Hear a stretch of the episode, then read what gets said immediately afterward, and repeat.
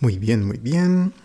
Aquí creo que ya tengo todo listo. Mm, ya le quité la nieve al parabrisas, ya le quité la nieve al toldo. Y a ver dónde está mi mochila. Así, aquí está. Y sí, creo que ya eché todas las cosas que quería llevar a la cabina de Rotterdam Press para grabar el siguiente programa. A ver, mm, sí, aquí está la revista Playmobil del año 97.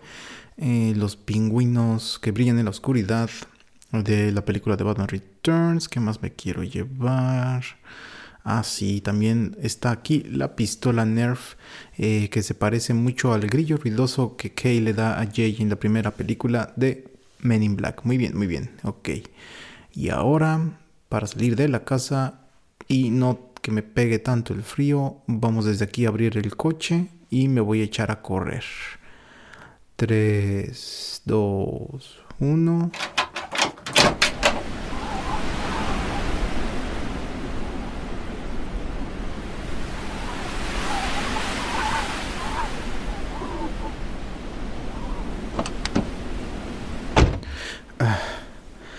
Ok, hace mucho, mucho frío allá afuera, pero bueno, ya estoy adentro del coche.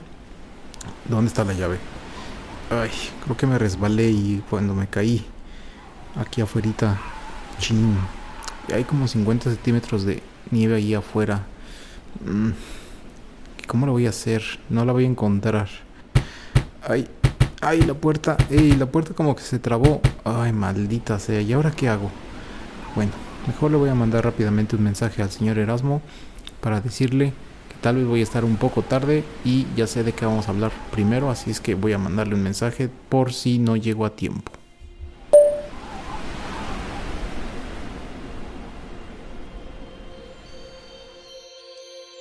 Rotterdam Press presenta Rotterdam Retro 2000 un ameno recorrido por la nostalgia. Con las actuaciones estelares de Erasmo Bertz Neumann y Señor Geek. Comenzamos.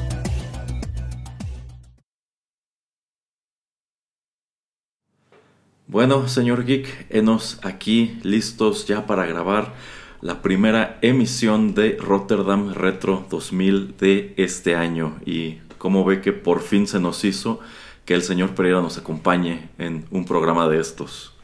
Estoy muy emocionado. Yo sé que en cualquier momento cruzaré esa puerta, seguramente con café y donitas para todos, y me hará muy muy feliz porque siempre, siempre he querido hacer un programa con el increíble, maravilloso, sorprendente, ¿qué digo yo? El poderosísimo señor Pereira, amo de las películas y además del One Hit Wonder. Claro que sí. Sí, aparte, bueno, en vista de que estaremos platicando sobre juguetes, él quedó de traer unos cuantos de su colección que, bueno, son auténticas rarezas.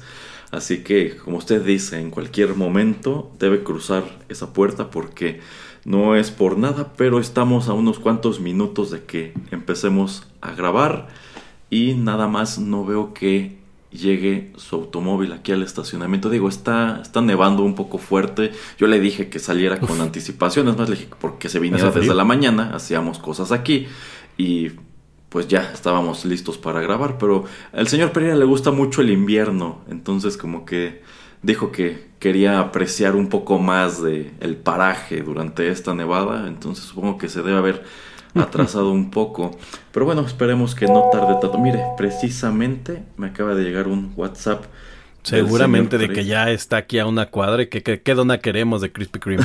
Exactamente. Digo, yo preferiría de Dunkin' Donuts, pero ya ve que esa franquicia... Eran más buenas, ¿eh? sí, sí. Sí, la verdad, sí, lástima que esa franquicia ya no existe en nuestro país y terminó por convertirse en una cadena de helados que no son tan buenos. A ver, es un mensaje de audio, deje reproducirlo. Hola, señor Erasmo, estoy un poquito atascado aquí con esta tormenta. Bueno, pero déjele pongo un filtro para que se escuche mejor, porque si no va a parecer radio viejita. Sí, sí. Hola, señor Erasmo, estoy un poquito atascado aquí con esta tormenta que pues llegó muy de repente y con tanto frío creo que se me ha congelado un poco la puerta del coche y la verdad no encuentro la llave, pero bueno, te mando este mensaje aquí por WhatsApp por si no llegó a tiempo y bueno, para que tengas la información.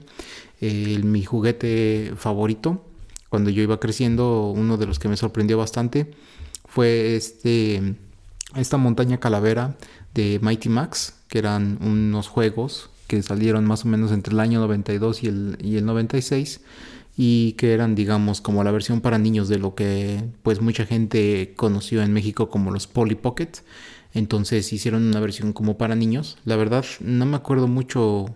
Yo creo que había comerciales de esto en la televisión.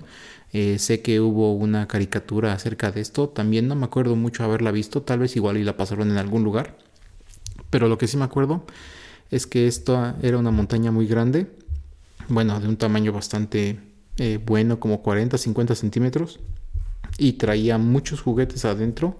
Eh, obviamente como los Polly Pockets pues eran unas cosas más pequeñitas que también eh, esta línea de juguetes sí había.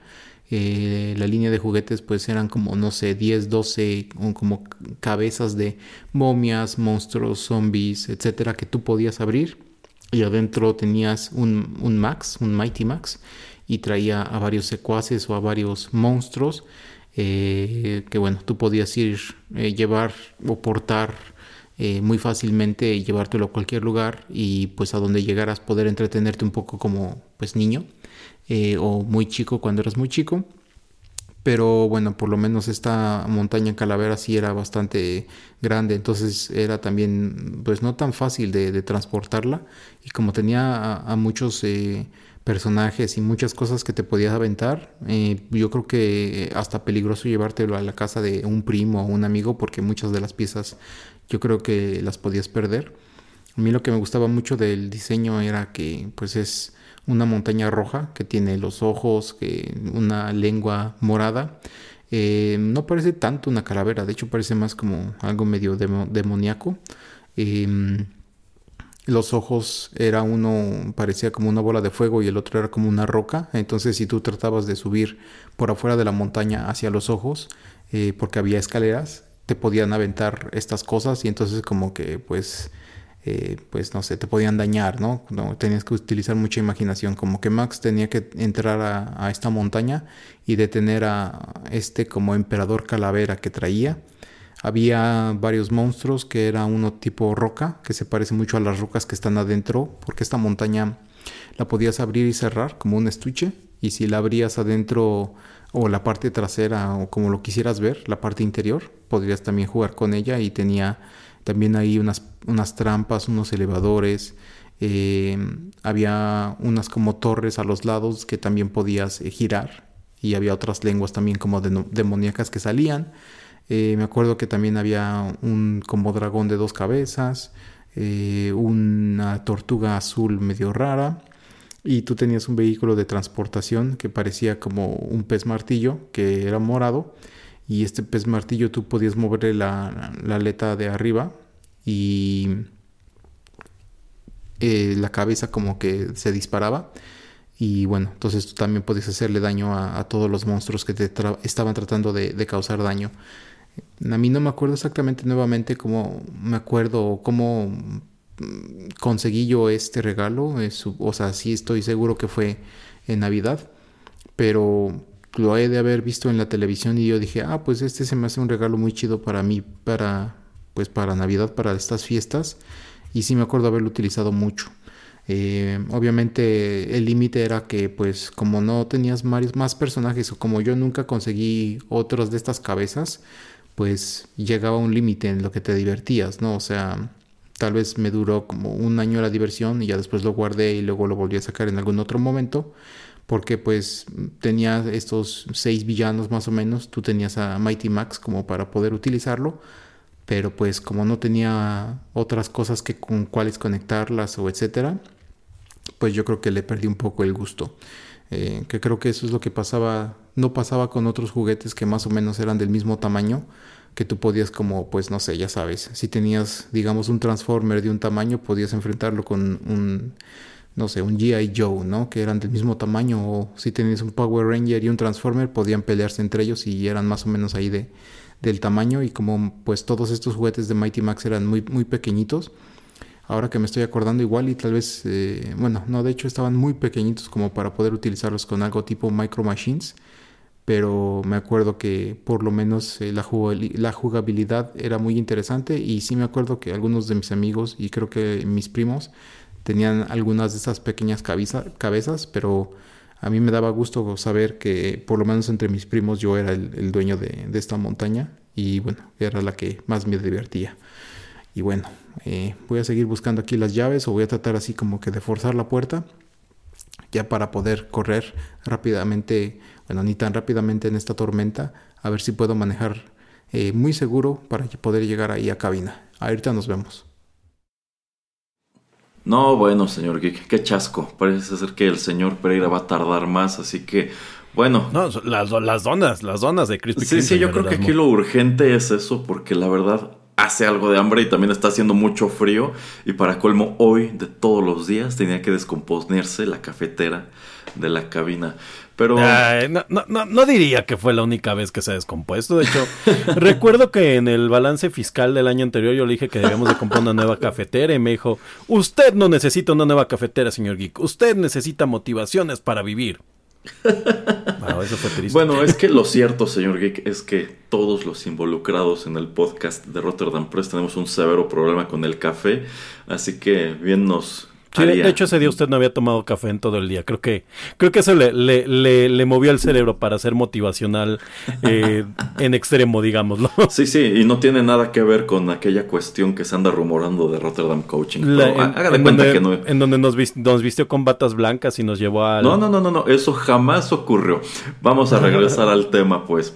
Eh, bueno, ya nos dijo el señor Pereira, ya nos mandó en su mensaje un adelanto de lo que estaremos eh, compartiendo hoy con nuestros escuchas. En esta ocasión estaremos platicando sobre un tema al cual ya le traíamos muchas ganas prácticamente desde que comenzamos Rotterdam Retro 2000, que son eh, juguetes. Y oh, en vista, señor Geek, de que este programa es una suerte de especial de Reyes, digo, hay muchos programas que pueden servir como especial navideño, pero rara vez te vas a encontrar un especial de Reyes, pues se nos ocurrió al señor Geek, al señor Pereira y a mí hablar sobre este tema con tres denominadores muy interesantes, el primero de los cuales vamos a abordar en este segmento. En este segmento estaremos charlando sobre algún juguete que pudo habernos llegado ya sea en Navidad o en Reyes que nos gustó mucho. Y el señor Pereira en su mensaje nos platicaba sobre pues una franquicia o un personaje que yo siento ya está muy olvidado. En definitiva muchos de los escuchas más jóvenes de este programa no van a conocer casi ninguno de los juguetes que estaremos mencionando hoy. Son cosas muy ochenteras y, de principios de los 90 además perdón de esta franquicia que mencioné el señor Pereira a diferencia de Polly Pocket no regresó ¿eh? en los 2000 no efectivamente. Mighty Max fue una línea desarrollada, pues fue, era como la línea hermana de Polly Pocket.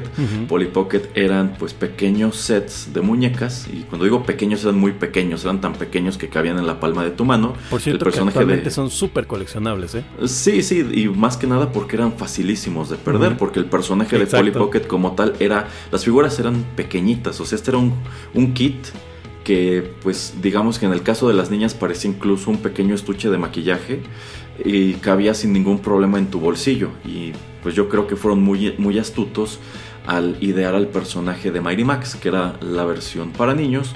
Que bueno, Mighty Max era presentado como una especie de niño superhéroe que traía una camiseta blanca con una letra M, traía una gorra roja, traía jeans y pues mientras que Polly Pocket eh, tenía como estos escenarios de la casita, el centro comercial, el salón de belleza. En el caso de Mighty Max, bueno, este, este era un concepto más de acción. Mighty Max era, como el Johnny Quest extremo, ¿no? Exactamente, era muy parecido a Johnny Quest. Y pues la verdad, yo sí tuve algunas de, algunos de estos sets, que la gran mayoría de ellos, si no es que todos ellos, pues al momento de estar cerrados, parecían la cabeza de un monstruo. Y una vez que lo abrías, era un setting eh, que bueno, estaba ambientado precisamente eh, en torno al monstruo que tú y era, tenías. y era como que puede ser toda una historia, ¿no? Estaba muy Eh, padre. sí, sí, de hecho, por, de cajón traía una figura de Mary Max, Ujú. traía al villano en turno y solía traer a otros personajes Como u otros, minions, ¿no? u otros, ajá, como minions y también traía otros Ah, eh, accesorios. para, Ah, para- perdón, para los, los, los escuchas jóvenes, no, no los Minions de Gru, o sea, Minions no, nos no, no. acá como al rocoso, vivo, este, sí, sí, sí, los, los achichincles. sus- exactamente como sus compinches. Eh, y esta, eh, esta montaña calavera que mencionó el señor Pereira, que yo estoy casi seguro que en México se comercializó como la montaña del mal, Seguro. A mí, a mí me tocó verla muchas veces en tiendas, en supermercados, en tiendas departamentales. Ujú. Y eventualmente la tuve. Y la verdad sí era un juguete muy espectacular. Mientras que los sets ordinarios de Mighty Max eran muy pequeños. Esta montaña era algo, pues, algo voluminoso. Era prácticamente como un gran set de Playmobil. Si bien las figuras eran muy pequeñas. Y es que dentro de la, llamemos la continuidad de Mighty Max, sí tenía como tal un supervillano. Ah, y digamos que no este era el stage de ese supervillano que precisamente parecía una, Oh. una especie de Skeletor. Y creo que era el único set en donde podías conseguir la figura de este villano. Y la verdad era un juguete padrísimo. Yo lo deseé muchísimo. Hice mil y un berrinches para que me lo compraran. Yo quiero suponer que no era un juguete nada barato. Y cuando por fin lo tuve, la verdad es que se convirtió en uno de esos juguetes que atesoré muchísimo. Así es, la, la, la realidad de, esta, de estos sets de, de Mighty Mask es que justamente, ¿no? Son como juguetes que nos tocaron ya en el final, seguramente, de, de pues cuando todavía podíamos poder pedirle directamente a los reyes los juguetes. Entonces creo que por eso el señor Pereira también no, no encontraba con qué cazarlos, pero yo eh, haciendo un poco de investigación, y, y no para el podcast, sino porque me gustan los juguetes, eh, estaba viendo que sí hubo como una tendencia a hacer este tipo de pequeños eh, personajes, no necesariamente Mighty más de diferentes franquicias. De los últimos intentos que hicieron, por ejemplo, las Tortugas Ninja, ya cuando estaban dando pues patadas de ahogado a punto de sacar la serie, la primera serie de Nickelodeon, fue hacer exactamente un, un setting de la tortuga con, con una pequeña tortuga, igual los Street Sharks tuvieron. Eh, creo que por ahí algún, hay algún setting de G.I. Joe también Y de hecho hay gente que se está dedicando actualmente a hacer eh, pues réplicas de las pequeñas figuras. Porque como bien lo lo de Polly Pocket, se perdían pues casi casi tiro por viaje. Y más porque además el concepto era pues que eran portátiles. Yo también tuve por ahí algún set, que una momia. Y me gustaba mucho porque tenía todo, todo esto ambientado, ¿no? O sea, tenías como la sala principal, el corredor, o sea, eh, por ejemplo, a mi momia me acuerdo que le salía como un gusano y ese gusano era uno de los enemigos con los que podías pelear. O sea, estaba, estaba muy, muy padre todos estos, estos sets. Y, y yo creo que es testimonio de que esta línea de Polly Pocket fue muy influyente. Sí, sí. O sea, yo quiero suponer que entre las niñas debió ser en sumo popular, como para que hayan decidido sacar la versión para niños y efectivamente otras propiedades que eran considerablemente más famosas, como las tortugas ninja, trataran de tener el mismo concepto. Claro, oiga que como dato muy, muy random y aleatorio, ¿eh? Eh, imperdonable lo que hizo Pixar cuando presentó este personaje, evidentemente que era Polly Pocket para este eh, Toy Story 4, que es esta como policía, pero se inventaron su propia marca, pues evidentemente con la intención de comercializar, ¿no? O sea, creyeron que estaba olvidada la marca o no sé, yo, o no sé qué era la, la, la idea, pero se avientan, ¿no? Este personaje tipo Polly Pocket. Y digo, bueno, ¿por qué si en la 2 compraron tantas franquicias? Aquí ya dijeron, ah, pues vamos a hacer las nuevas. Digo, bueno, no por qué, no es evidente, pues por el merchandise, el merchandise pero imperdonable. Eh, bueno, la- debo decir que yo no he visto Toy Story 4. Ah, no la vea. Eh, pero efectivamente es de sorprender que teniendo, bueno, habiendo pagado licencias como la de Barbie y Sí, otros sí. tantos juguetes, que en lugar de meter una parodia a la película, metieron el juguete original, pues tomaran la decisión de no meter como tal la Polly Pocket, sino algo que se le pareciera. No sé de quién sea actualmente esta, esta línea, pero pues supongo que no debió haber sido algo accesible y dijeron, que es bueno, eh, Igual, igual y nadie se acuerda de esto. Probablemente los, los, los niños que fueron a ver esa película no tenían ni idea, pero nosotros que sí crecimos conociendo esos personajes, pues claro que tenemos que asociarlo. Oiga, bueno, por pues el cierto, se- na- nada más para, para cerrar, me acabo de acordar que yo tuve un juguete igualito al Duke Kaboom. Ya, podemos seguir. Me, me moría Eh, si no lo decía. O- oiga, ¿le- ¿a usted le tocó ver la caricatura de Mighty Max? No, e, estaba recordando cuando hacía el mensaje al señor Pereira que posiblemente una caricatura. Me parece que hay un especial, pero tengo la impresión de que no existió como tal caricatura. Eh, no, sí, sí hubo una caricatura. No fue nada exitosa. Creo que ni siquiera. Creo que no son ni 20 episodios. Sí llegaron a darla aquí en México en el Canal 5. Y debo decir que a mí me emocionó mucho cuando la empezaron a anunciar en los comerciales. Porque yo sí era muy fan de Mary Max. Sin embargo, cuando la vi dije, ok, creo que esto, esto no es como yo me imaginaba las aventuras de este personaje. No vale la pena buscarla. Es más, con que ustedes busquen el opening en YouTube, dirán, esto no se me antoja para nada. Oigan, no, y está cañón, ¿no? Porque todo el hype ochentero de las caricaturas noventero era pues, en el opening, o sea, no había nada que te vendiera más los juguetes que el opening, porque prácticamente todas estas caricaturas lo que tienen por default, que ya cuando ves la caricatura dices, ah, realmente no estaba tan padre. Eh, sí, sí, supongo que no deben haber creído que fuera a ser semejante gancho y es que la verdad la línea de Mary Max de ninguna manera fue tan exitosa como Polly Pocket porque pues yo recuerdo que llegado cierto punto desapareció y hasta donde yo tengo entendido jamás la han vuelto a hacer. No, no creo. Hay, hay algunos este como cosas similares que han sacado, pero nunca ninguna ha tenido siquiera el éxito de Mighty Mask y ninguna para niños ha tenido el éxito de Polly Pocket. Que ahora, ¿qué ahora eso de juguetes para niños y para niñas ya es, es, un tema aparte, pero no, no andemos tampoco en eso, por favor. Bueno, pues el señor Pereira ya nos platicó sobre aquel regalo de su niñez que le gustó mucho. Es su turno, señor Geek. Muchas gracias, señor Erasmo. Voy, a tratar de ser breve porque además va a ser muy difícil explicarlo.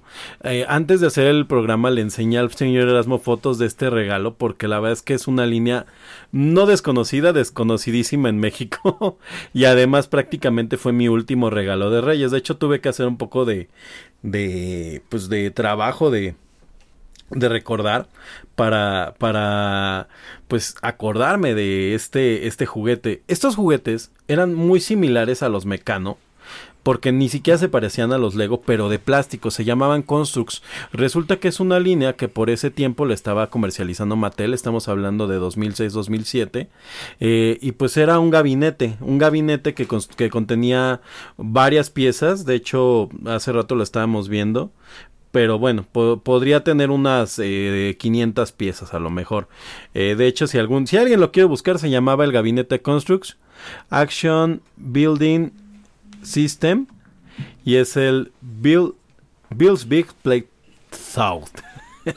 Perdón por mi, por mi terrible inglés. El chiste de este gabinete es que, eh, a diferencia de los Lego, que cuando tú compras un set, y por ejemplo, este set te arma, no sé, la casa del terror de Scooby-Doo. Los Constructs lo que tenían es que eh, tenía una, un libro de instrucciones en donde tú podías armar, por ejemplo, en mi gabinete un tráiler, un este, una especie como de estos robots con los que James Cameron se metió a ver el Titanic. Eh, un este, una estación espacial con lanzamiento de cohete una garra para las manos, una este, o sea, obviamente era uno y otro. Y bueno, el chiste es que eran como 12 piezas que podías armar diferentes y además una de las cosas pues interesantísimas de este set es que eh, cada una de las piezas que armabas con el con el gabinete no solamente eh, eran jugables, o sea, puedes jugar con ellas, de verdad, no se desarmaban para romperse. O sea, tú armabas el camión y podías moverlo en el piso, podías aventarlo y pues, seguir armando, sino que además eran muy grandes, o sea, cada uno de los juguetes terminaba midiendo unos 45 centímetros. Eh, por ejemplo, el, el cohete la estación de, de, cohete tenía como toda la torre en la que iba el cohete. El cohete y el puro cohete medía yo creo como 35 centímetros. Y además traía dos navecitas. Y o sea, o sea, ese era todo el setting que armabas con esas instrucciones. Y lo desarmabas y armabas lo que seguía. Incluso tenía mangueras, tenía. O sea, está muy, muy padre. Este es yo creo que uno de los juguetes que más, que más disfruté. Y mire que cuando me tuve que acordar, dije, ¿qué disfruté más? ¿El Construct o cuando tuve al fin mi Nintendo? Imagínese qué difícil fue la decisión, señor Erasmo. Bueno, yo creo que a cualquier juguete que hayamos tenido en aquel entonces le era muy difícil competir con, con el NES, que seguro es, la consola que nos tocó en, en ese entonces. Eh, y le comentaba al señor Geek que efectivamente eh, esta cuestión del Construct, yo no recuerdo haberlo visto, nunca este lo, tuve y ni siquiera sé si tuvo comerciales como tal en la televisión. Eh, pero a mí me recordó. Muy, muy pocos y solo ese año. Oh, ya. A mí me recordó mucho estos sets que eran un poco más populares de Mecano, que tenían la peculiaridad de que casi todas las piezas eran, eran metálicas y también eran sets que traían muchísimas piezas y traían instructivos. Bueno, no instructivos, era más bien como un pequeño librillo con imágenes de todo lo que tú podías construir con las piezas incluidas en ese set. Había por allí un par de ellas que pues sí trae instrucciones de cómo construir algo un poco más complejo, como un cochecito de carreras que incluso traía un motor para hacerlo correr, también una grúa. Eh, sin embargo, pues digamos que era algo más bien parecido a, a Lego o sea, tú podías agarrar las piezas y con tu imaginación ir construyendo cosas con ellas. La verdad, jamás construí nada tan espectacular como lo que venía en la caja y en el librillo, pero era algo muy entretenido y sobre todo creo que era algo de muchísima calidad y eso yo lo cuento creo entre esos juguetes que siento no valoré tanto cuando era niño y creo que eran genuinamente eh, muy valiosos. Que bueno, hoy en día si hablamos de este tipo de cosa, pues claro que el mercado está totalmente dominado por Lego, por, Megablocks y ese tipo de cosas que de ninguna manera tienen la calidad que tuvo en su momento eh, Mecano o en su defecto y, este Construx. Tuvo, tuvo por ahí una este una, una, un reborn, porque Vegablox está totalmente destinado para el público este de tres años para abajo. O sea, yo creo que Lego sin quererlo les dio un segundo aire, ¿eh? porque pues digamos que reavivó el interés por este tipo de cosa, pero la verdad sea dicha, Lego es muy caro para lo que es. Y yo creo que necesitaba el mercado una alternativa un poco más, más accesible. Ande, ande. Lo, lo que pasa es que estaba, estaba leyendo eh, o no sé, no sé dónde lo saqué en este punto, pero le prometo que es cierto, que Lego hace una serie de pruebas muy, muy rigurosas con cada una de las piezas y además, pues bueno, evidentemente, pues porque es el líder de este mercado de juguetes de construcción. Sí, evidentemente yo cuando compré los Constructs, bueno, número uno siempre quise unos Mecano y nunca los tuve y cuando pues pude haberme los comprado, que fue cuando compré los Constructs, ya no existían. Los Mecano a la fecha creo que todavía se pueden conseguir en algunas tiendas especializadas, pero son así esas de esas tiendas de juguetes didácticos ya de plano, o sea, ya no donde venden este cosas como para armar modelos a escala, rompecabezas, trenes. Sí, sí, o sea, es totalmente ya, ya un mercado de nicho. Este, y los Constructs como que trataron por ahí de, tener una pelea. Yo cuando veo este gabinete anunciado en la tele y cuando los veía en la, eh, o sea, sobre todo cuando veía el gabinete en, en la tienda decía, wow, está impresionante, porque además por el precio uno ve todo lo que te llevas, ¿no? O sea, era como de ve todo lo que vas a poder armar, ¿no? Y, y la verdad es que a, diferencia creo que de los mecanos, si bien era bastante complejo el armado del, del set, porque sí, sí te, sí era pues sí te, sí te requería pensar en tres dimensiones de alguna manera. Además, armar este un mecano era complicado porque requerías de tornillos y tuercas. Ajá, exacto. Y el, y el tema de los constructs es que las uniones las hacían unas piezas cuadradas muy similares a las cajas de este de portal. Si ha jugado el juego verá que hay una ah, pues estas cajas como las de portal tenían eh, pequeños rectángulos en los que se encajaban las piezas y pues sobre eso se, se, iba armando entonces lo hacía muy resistente muy estable y además este pues la verdad es que era pues si no fácil de armar era bastante más fácil de armar que un set muy grande de Lego sobre todo estos sets de ahora que se llaman este architecture Ah, sí, sí, sí, sí, que son, sí, sí, que son así impresionantes. O los de nano, ¿no? Que son mini piezas, o sea, la vez que era, al ser tan grande también medianamente era como fácil armarlo y además pronto empezabas a ver forma a la figura, porque a veces es lo que te pasa con Leo, que es bueno, ¿para qué estoy armando cuatro, cuatro L's y tres planchas que no sé para dónde van a quedar? Y ya cuando las armes, oh, impresionante. En Sí, como que te permitía ser más versátil e intuitivo, porque si somos honestos, comprar un set de Lego y no tener el instructivo es estar condenado a la perdición porque ah, es imposible hacerlo.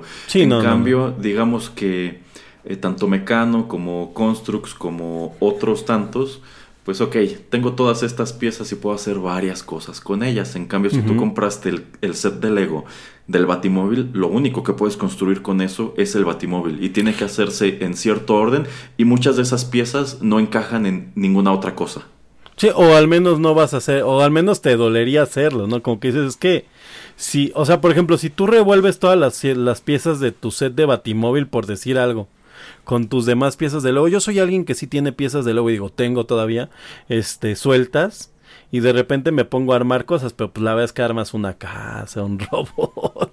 o sea, pero, ajá, pero ya para llegar a estos niveles de estas personas que se llaman maestros constructores, o sea, a pesar de que eso así les pongan también en la película de Lego, de verdad se llaman así, sí te quedas no manches, esta gente sí tiene un tema ahí de ingeniería cañón. Justo le platicaba al señor Erasmo antes de entrar al, a, sesión que eh, yo con los Legos he tratado de buscar estos instructivos para cuando tú tienes piezas sueltas a armar. Y luego, realmente no es nada intuitivo buscarle. O sea, sí te encuentras cosas, pero como, como que ya tal, tal cual agarrar y decir, ah, me voy a armar el Titanic con las 40, con las 300 piezas que tengo aquí aventadas. No es tan fácil, o sabes, te piden piezas muy específicas.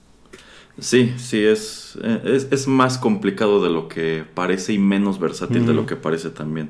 Pero bueno, eh, antes de que le comparta cuál es el juguete que yo elegí para este segmento, bueno, pues algunos escuchas y amigos de este podcast nos hicieron llegar también pues sus respectivos juguetes. Y quiero empezar con eh, un amigo mío y del señor Pereira, Jorge Suárez, quien nos dice que a él, siendo niño, un juguete que le encantó fue el Batimóvil correspondiente a la película Batman and Robin. Ah, estaba muy padre ese. El que prendía luz, ¿no? Azul. La, sí, ese mero. La película no era muy buena, pero pues, el Batimóvil estaba, estaba, padre.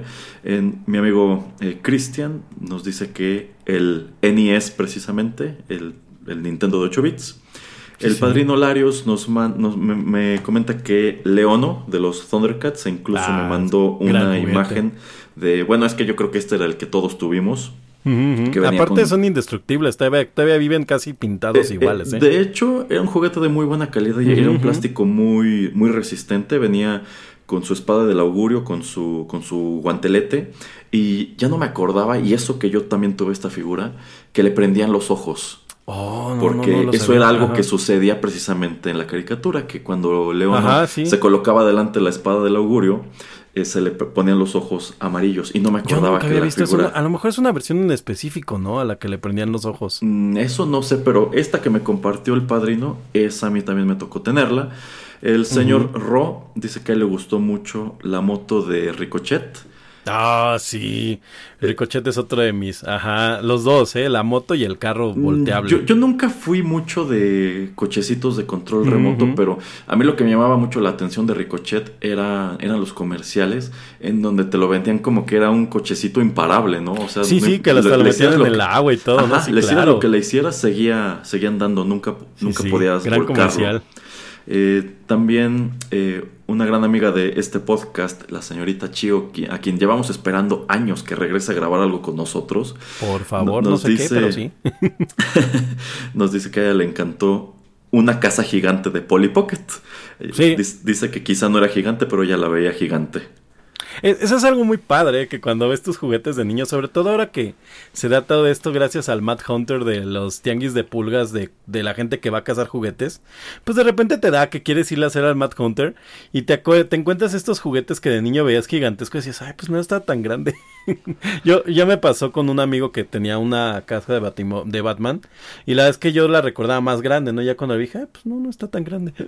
sí, supongo que en aquel entonces todo lo veíamos más imponente de lo pues que también era más chiquitos. Y, ahora que menciona a la señorita Chio esto de que era una casa gigante de Polly Pocket, quiero suponer que era un set equivalente a esta montaña de Mighty Max que comenta el señor Pereira. Y seguramente más exitoso. sí, sí, seguramente también. Luego, eh, Chunk nos dice que a él le encantó el Slave One, la nave de Boba Fett de Star Wars. Y a ver si no oh, nos cancelan por haber dicho el nombre de la nave en vista de que... Sí, no, no, no, por favor, Lucas, ten, piedad.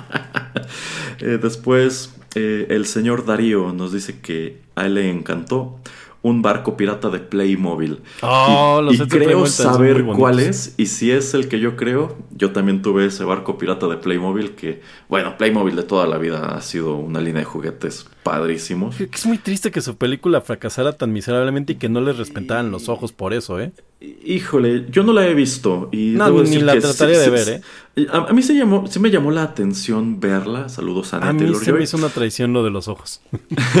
Desde ahí. Hay muchas cuestiones en donde no funciona el diseño que utilizaron de los muñecos de Playmobil. Creo que Lego lo hizo mejor en ese respecto. Eh, pero pues eso no quita que Playmobil me parezca una línea considerablemente más interesante y de mejor calidad que, que Lego. Eh, luego Sergio Vázquez nos dice que a él le encantó un Transformer de Beast Wars. A mí nunca me tocó ver los juguetes de ah, Beast Wars. Eran, eh, estaban muy enredados de armar a comparación de los de los Transformers este tradicionales porque como eran más redondos, de repente las, las piezas como que giraban raro, pero eran padres también y tenían alguna línea de lujo. La verdad es que me gustaban mucho. Sí, sí, bueno, es que esa caricatura, bueno, serie animada ya, fue muy exitosa. Eh, y bueno, por último, el gran benefactor de este podcast, su eminencia, Juan Guillermo Segismundo Maximiliano Urbano Archiduque de Paletón, quien es un gran coleccionista precisamente de Playmobil y no están para saberlo, pero yo sí para contarlo. El archiduque posee la segunda colección de Playmobil más grande de todo el mundo. Oh, la, más grande de América, la más grande de América Latina y de hecho la primera colección más grande de todo el mundo es precisamente la de Giobra, que es el fabricante de Playmobil. Así que, bueno, el, archiduque tiene cosas que ustedes ni siquiera se imaginan que existen dentro de esta línea. Y él nos dice que, pues dentro de sus highlights de la niñez, estuvo el castillo medieval de Playmobil. Y bueno, ah, él tiene un nivel de conocimiento que va hasta por los códigos, que es el 3666.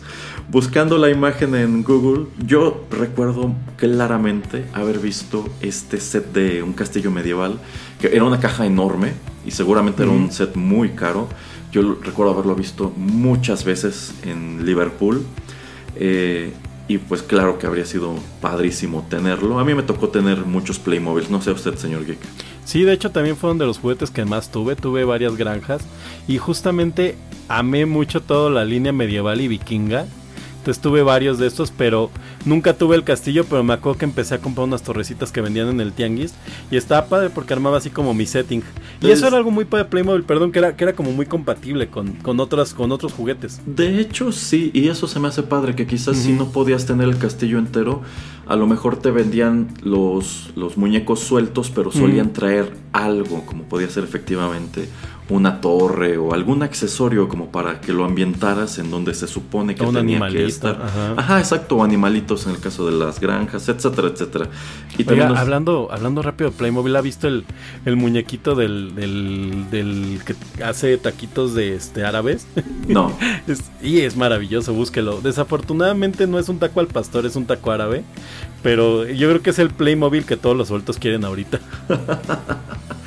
Y también el archiduque nos comenta sobre la isla pirata, que es el número 3799. Eh, yo tuve esta isla y estaba padrísima y, era muy versátil. Efectivamente yo empataba cualquier otro muñeco con esta isla porque se me hacía muy padre que de entrada traía incluso una pequeña cueva, entonces tú podías esconder este, allá tus muñecos o meterlos a que se sí, le queda perfecto una tortuga ninja, un, set de estos, ¿no? Por ejemplo, lo que fuera. Ajá. Más o menos, sí, sí, más o menos. O sea, quedan grandecitos, pero o sea, sí funcionaba, porque aparte eran como muy amplios.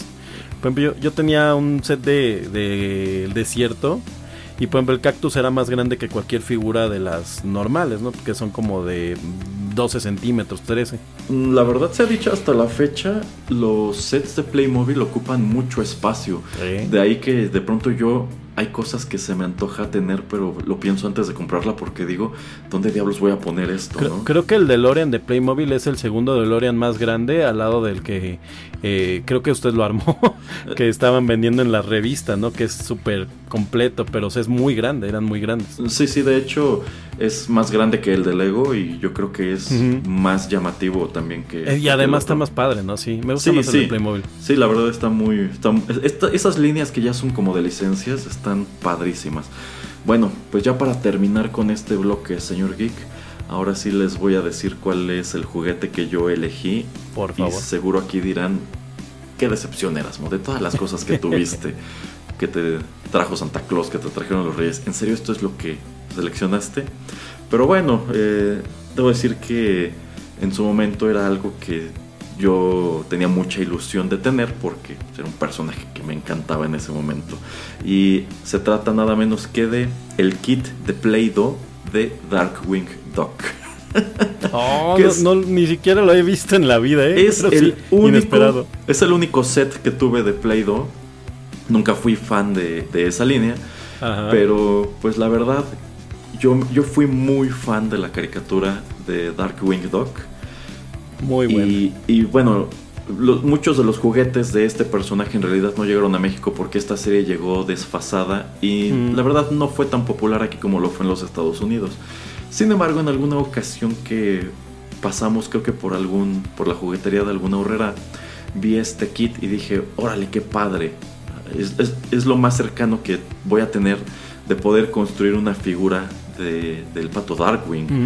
Y pues tuve la fortuna de que creo que precisamente en unos reyes pues llegara este, este kit que traía el molde para armar a Darkwing Dog, traía el kit también de este, bueno, traía el molde de McQuack y también me parece que el de Megavolt y también algunos otros accesorios como la pistola de Darkwing y cosas así.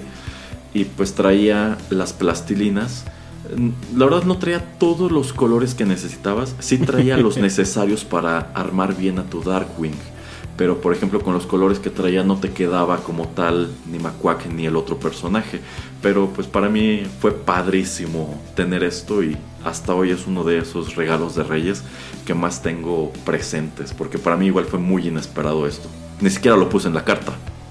Sí, sí, yo, yo creo que vieron la, la emoción los Reyes desde, desde la estrella de Belén y dijeron, ah, mira, los quiere.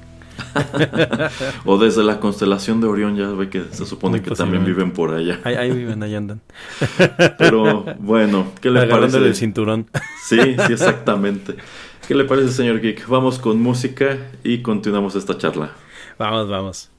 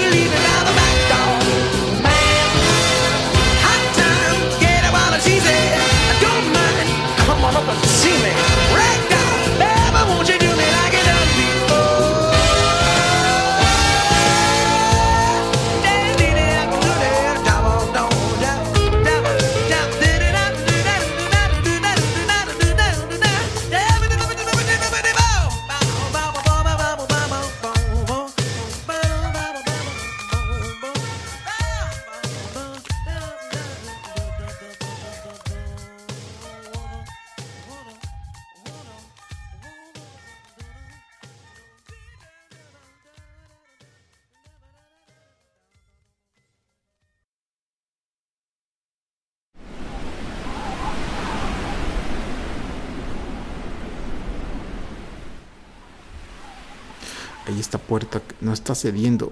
Ah. A ver, maldita sea. Ah, ok.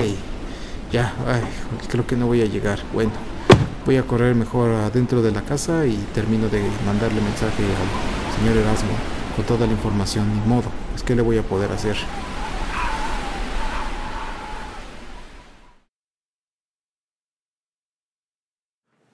Bueno, señor Geek, aquí seguimos. Todavía no aparece el señor Pereira y es una tremenda lástima en vista de que yo elegí esta canción precisamente para él, en vista de que él es un gran fan de Aerosmith y esta canción fue, pues creo que oh. muy ad hoc, Ragdoll de su álbum de 1987, Permanent Vacation, publicado por Geffen Records.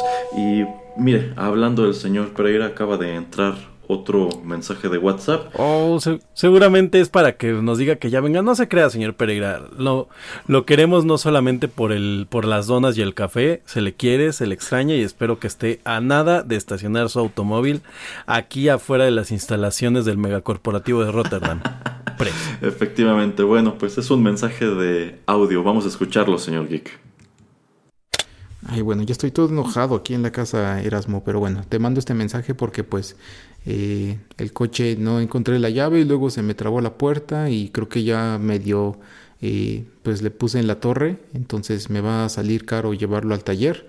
A ver si ahí el señor Álvarez me hace un pequeño descuento cuando pues tenga que repararlo y ojalá que pues con toda esta tormenta no se me meta mucha nieve.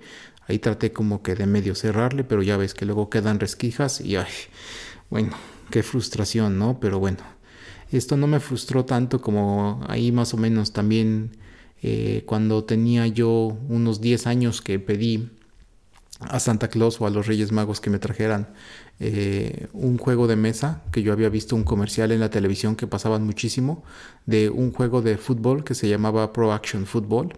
Y bueno lo interesante de esto es que eran unos como pequeños eh, jugadores de fútbol 11 contra 11 y se veía muy chido no o sea se veía como si tuvieras una pequeña maquetita de de una cancha de fútbol. Nada más lo que traía era un, un tapete verde y traía los monitos como subidos en una plataforma y esta plataforma tenía como un, balín o algo para que pudieran deslizarse sobre este tapete. Eh, también esta plataforma tenía un como anillo metal de metal y porque las pelotas de fútbol eran em, tenían un imán entonces cuando tú deslizabas a estos eh, futbolistas, pues la pelotita podías como que se podía atar a ellos. Eh, y bueno, el problema con este juego es que también, eh, bueno, en primer lugar era turno por turno, entonces tú nada más podías aventar tu jugador una vez por turno. Las instrucciones como para alguien pues chico, no sé, como de... Yo creo que tenía menos de 10 años, la verdad. Ha de haber tenido yo como 8 años pues no era algo así como súper interesante, la verdad. Prefería yo creo salirme a, jugar fútbol afuera con mis amigos, pero por lo menos el comercial lo hizo tan interesante que pues sí me convenció de pedírselo a los Reyes Magos. Y cuando pues me llegó lo he de haber jugado tres, cuatro veces porque el problema con la cancha era el material. Era pues este tipo, no sé, de, no felpa, pero algo muy, muy extraño y muy duro que si uno ve el comercial o si uno todavía ve hasta comerciales de YouTube, mucha de la gente eh, estas canchas sí las tiene muy bien eh, estiradas, las han de ver hasta planchado y las han de tener así como agarradas de varios lados, como para que estén bien estiradas. Porque si no hacías eso, los muñequitos se caían, la pelota pues no viajaba bien, o sea, porque en verdad no era como césped bien en plano, obviamente tenía como eh, varios relieves, entonces pues la hacía la experiencia no tan divertida y obviamente pues necesitabas a alguien más que estuviera ahí contigo para jugarlo. Entonces pues había muchas cosas que te ponían como trabas como para poder disfrutarlo mucho y si no eras alguien que te encantara el fútbol o que te encantara ese tipo de juegos de turno así, yo creo que pues no, no iba a ser tu juego favorito. Em, creo que así lo vuelvo a jugar ahora que ahí lo debo tener guardado. Tengo luego que ver ahí en el ático. Yo creo que lo disfrutaría ahora más. Pero pues ya he visto que mucha gente también se sigue quejando en, en videos de YouTube que este tapete tienen que plancharlo y tienen que ver cómo lo hacen para que tenga una buena forma. pero pues que por la calidad del mismo tapete no, no es eh, lo, más óptimo. Eh, también me he dado cuenta que en otros países, sobre todo por ejemplo en Inglaterra, que son súper fanáticos del fútbol, hay otras empresas que hicieron más o menos eh, sus propias versiones de este tipo de juego de mesa, que de hecho el Pro Action Football es pues una versión digamos un poquito superior entre comillas a algo que se llamaba Subbuteo que estos no tienen esta plataforma em, para con, que tengas un imán. Y la pelota, de hecho, de ese subbuteo es un poquito más grande. Eh, pero eso se sigue jugando. Y como se sigue jugando y tiene cierta, pues, eh, popularidad, mucha de la gente lo que hace es comprar o, bueno, muchas empresas crean nuevas canchas. Y esas nuevas canchas, cuando yo he visto un par de videos en YouTube, se ven muy chidas. Y yo creo que si usara una de esas este, canchas como para utilizarlos de Pro Action Football, yo creo que se deslizarían mejor. Eh, si uno tiene una mesa como de centro, una de estas, em, eh, de estas mesas, eh, tal vez ahí la de, la de la, no la de la cocina, tal vez la de tu sala, yo creo que si no es de cristal o de vidrio, con esa superficie, yo creo que sí podrías mandar de un lado para el otro tus muñequitos y sí se deslizarían. Lo que pasa, por ejemplo, si los quisieras poner en el piso es que, eh, pues no creo que, que, vayan de un lugar a, otro tan fácilmente. También, si no tienes un relieve o si no tienes una superficie que sea súper, súper planita.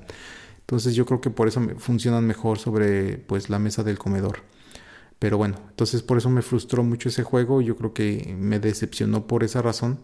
Viéndola ahora en respectiva, en... Em, retrospectiva pues mm, se me hacía algo interesante, pero pues que al final de cuentas terminé jugando muy poquito porque, porque yo creo por la cancha y por eso de los turnos, de que pues no se sentía como una acción eh, tan dinámica.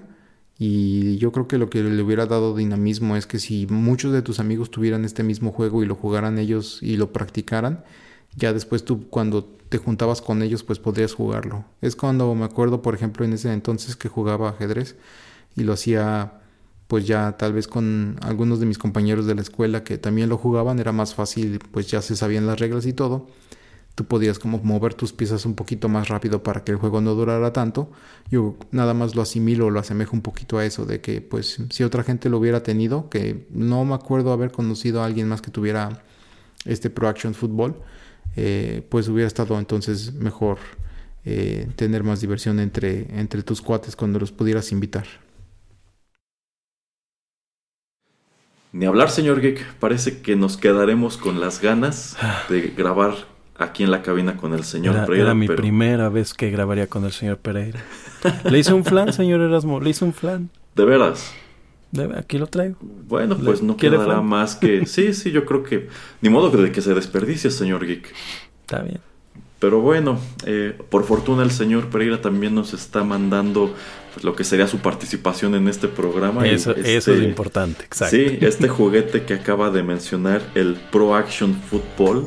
Debo decir que yo recuerdo mucho los comerciales de Eran este muy impresionantes. Yo recuerdo también que lo anunciaba Chabelo en su programa. Y a pesar de que yo nunca he sido fan del fútbol, siempre se me antojó tener esto por la manera en que te lo vendía. Creo, que Chabelo hasta hacía concursos, ¿no? Con el, con el Pro Action Football, o sea, hacía algún concurso tal cual. No estoy seguro, pero bueno, ya nos explicó el señor Pereira por qué no era tan bueno y precisamente buscando digo, o sea, todo lo que te mostraban en el comercial eran puros acercamientos. Uno, no, no, parecía que las figuras fueran tan pequeñitas.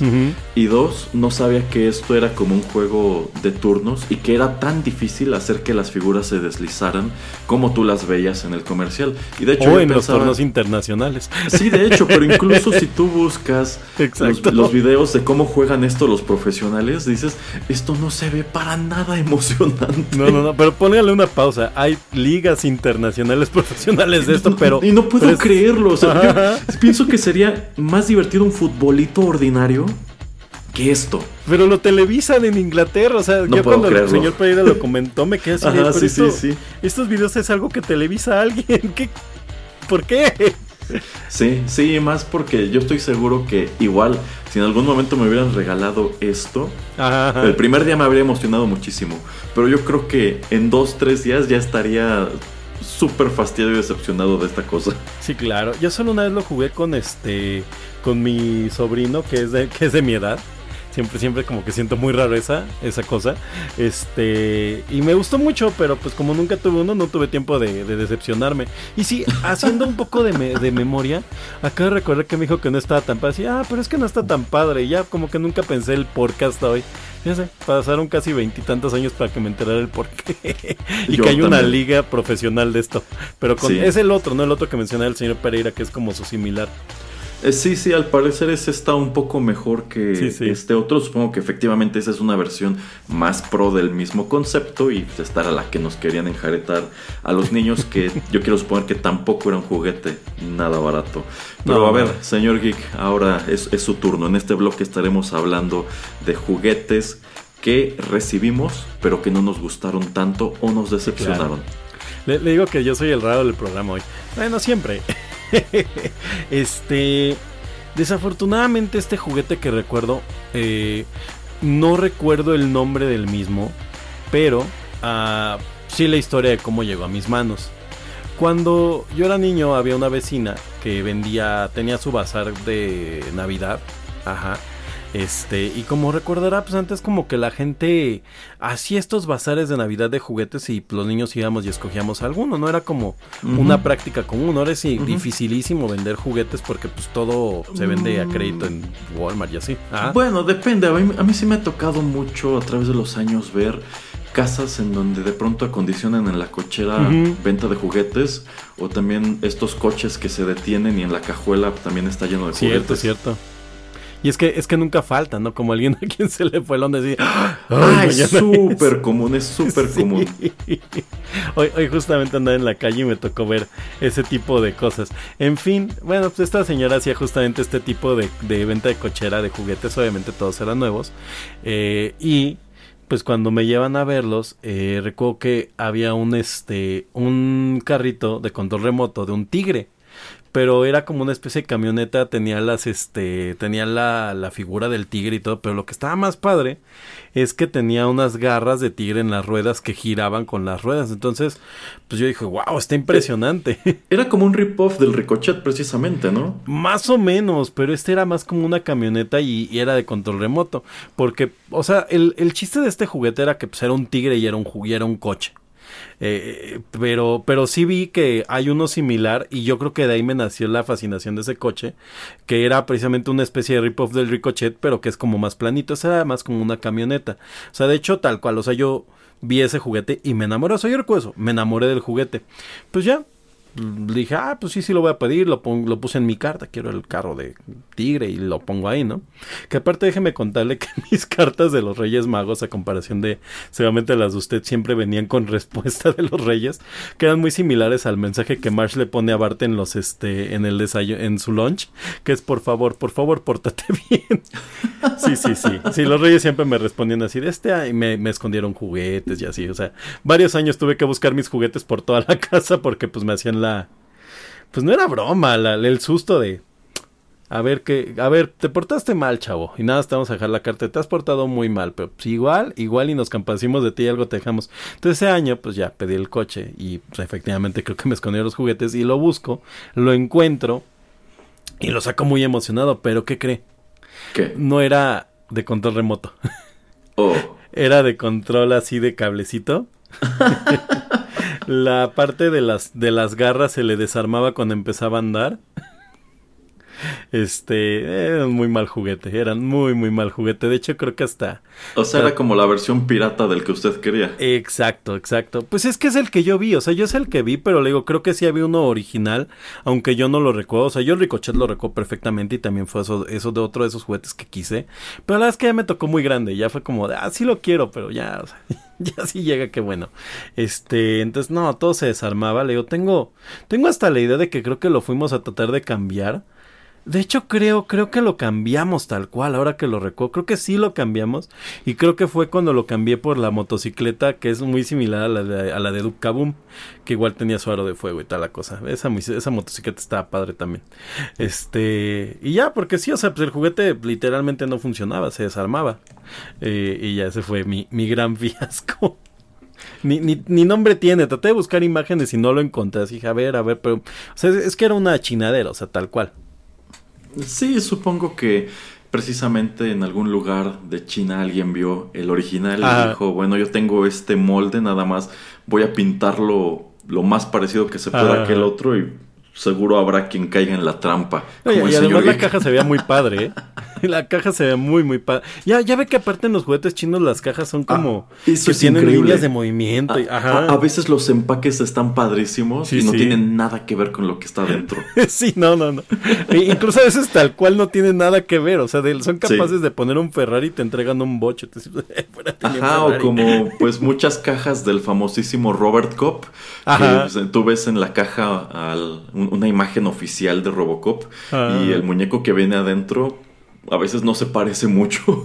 Sí, sí, sí, creo que, creo que por ahí fue mi, mi terrible experiencia. Pero bueno, lo, lo dejo, señor Erasmo, para que, para que nos cuente. No sé si también alguno de los escuchas nos mandó algo. Eh, de hecho, sí. eh, Ah, vale, vale. Los escuchas también nos mandaron un número de juguetes para este bloque, empezando por, por Jorge. Jorge dice que a él lo decepcionó recibir, en lugar de juguetes, una bota de dulces, supongo que algo como Ah, la, la Tutsi Tutsibota. Bota, Sí, claro. cuando lo que él quería era precisamente una figura de Batman. Ah, yo, yo ya es el, de Tortugas Ninja, donde también siempre me tocaban camisetas y eso. Sí, entiendo, entiendo. Eh, ¿a, us- a usted le tocó este, alguna vez que lo único que le dieran fueran dulces? No ropa, pero siempre, o sea, la verdad es que hasta eso siempre, eh, siempre los reyes se esforzaban en, en traerme algún juguete, pero sí generalmente era más ropa, o sea, al menos muchos años sí fue más ropa que el juguete, hasta que ya pues más grande sí me empezaron a ver y fue, oiga, no, pues sí quiero ropa, pero... Sí, a mí, a mí algunos años me tocó recibir eh, dulces, más Oh. dulces que juguetes. ¿Están ricos? Eh, bueno, la verdad es que yo sí fui muy dulcero cuando, cuando niño, entonces yo nunca iba a decirle que no a una tutsibota. Hoy sí le, hoy sí le diría que no por, por la cantidad de azúcar que tiene dentro. Ay, aparte se volvieron carísimas, creo que valen como No, 150 y aparte, pesos. y aparte se acorrientaron mucho, porque Ajá. yo recuerdo que esas tutsibotas que nos tocaron a nosotros cuando niños eran incluso muy bonitas. Ajá. Y actualmente si usted va a algún lugar eh, de estos donde las encuentra incluso en mayoreo, la verdad ya no tiene nada que ver con lo de antes. No, y- y, y efectivamente además- es muy cara. Exacto, no, y además los dulces que traían eran como grandes, o sea, eran, eran el tamaño regular del dulce y ahora le meten como tamaño de muestra. Yo supongo que eso se debe a que han tenido que reducir el tamaño Sí. de todos los dulces por esta cuestión de las escuelas. Ajá, Porque, por ejemplo, creo que el Bubulubu ya no lo hacen en tamaño estándar. Creo que ya solamente existe el Bubulubu Mini. Qué triste. Sí, sí, la verdad, qué triste. Pero bueno, eh, Cristian nos menciona un juguete que estoy seguro el señor Geek también vio muchas veces en la tele, que es Pulgas Locas. Ah, ese, ese se veía padre, sí, sí. Bueno, Christian dice que a él lo decepcionó porque era un juguete de muy mala calidad, que esta base en donde rebotaban las pulgas estaba hecha de cartón, Ah. entonces tenías que cuidar no recargar mucho las pinzas porque si no la perforabas. Y, y aparte el chiste del juego era que fueras como rápido, entonces yo creo que era muy factible que pasara. Pasaba mucho con esos juguetes, ¿eh? También el operando, la verdad es que...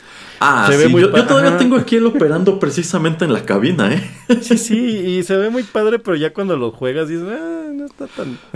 Sí, sí, yo, yo recuerdo, el, el operando nunca lo tuve de niño y siempre Ah. quise uno también. Fue hace unos años que precisamente fui con el señor Pereira al supermercado y caminando por la juguetería lo vimos y dijimos, vamos a comprar operando, Sí, sí. a ver cómo es. Y nos pusimos a jugarlo también con el señor Álvarez y estuvimos muy entretenidos este, un, 15 un buen rato. Ah. Pero mirándolo en retrospectiva, eh, pues yo creo que más que nada era la emoción de que nunca lo habíamos jugado, pero tampoco es un juego que digas, cada que tenga invitados a la casa voy a sacarlo y todos nos vamos a morir de risa con esto, Ajá, ¿no? ajá. Es- a, a mí, a mí me pasó ajá. algo similar, perdón, cuando, cuando mi hija era pequeña. Le compramos el de Bob Esponja, que además se volvió, aparentemente. Ah, sí. No, y aparte lo vendieron y resulta que un día revisando vimos que ahora, ahora era carísimo, así que vale como cuatro mil pesos. ¡Ah! Lo vendimos como en 200 pesos porque estaba aventado. Y fue justo así un juguete que le digo, nosotros lo jugamos en familia como, pues, no sé, 20 minutos. no, así como una hora o dos. Y ya, ya después era de vamos a jugarlo y ya. Y luego se fueron perdiendo piezas y así, como que perdió mucha magia el juego.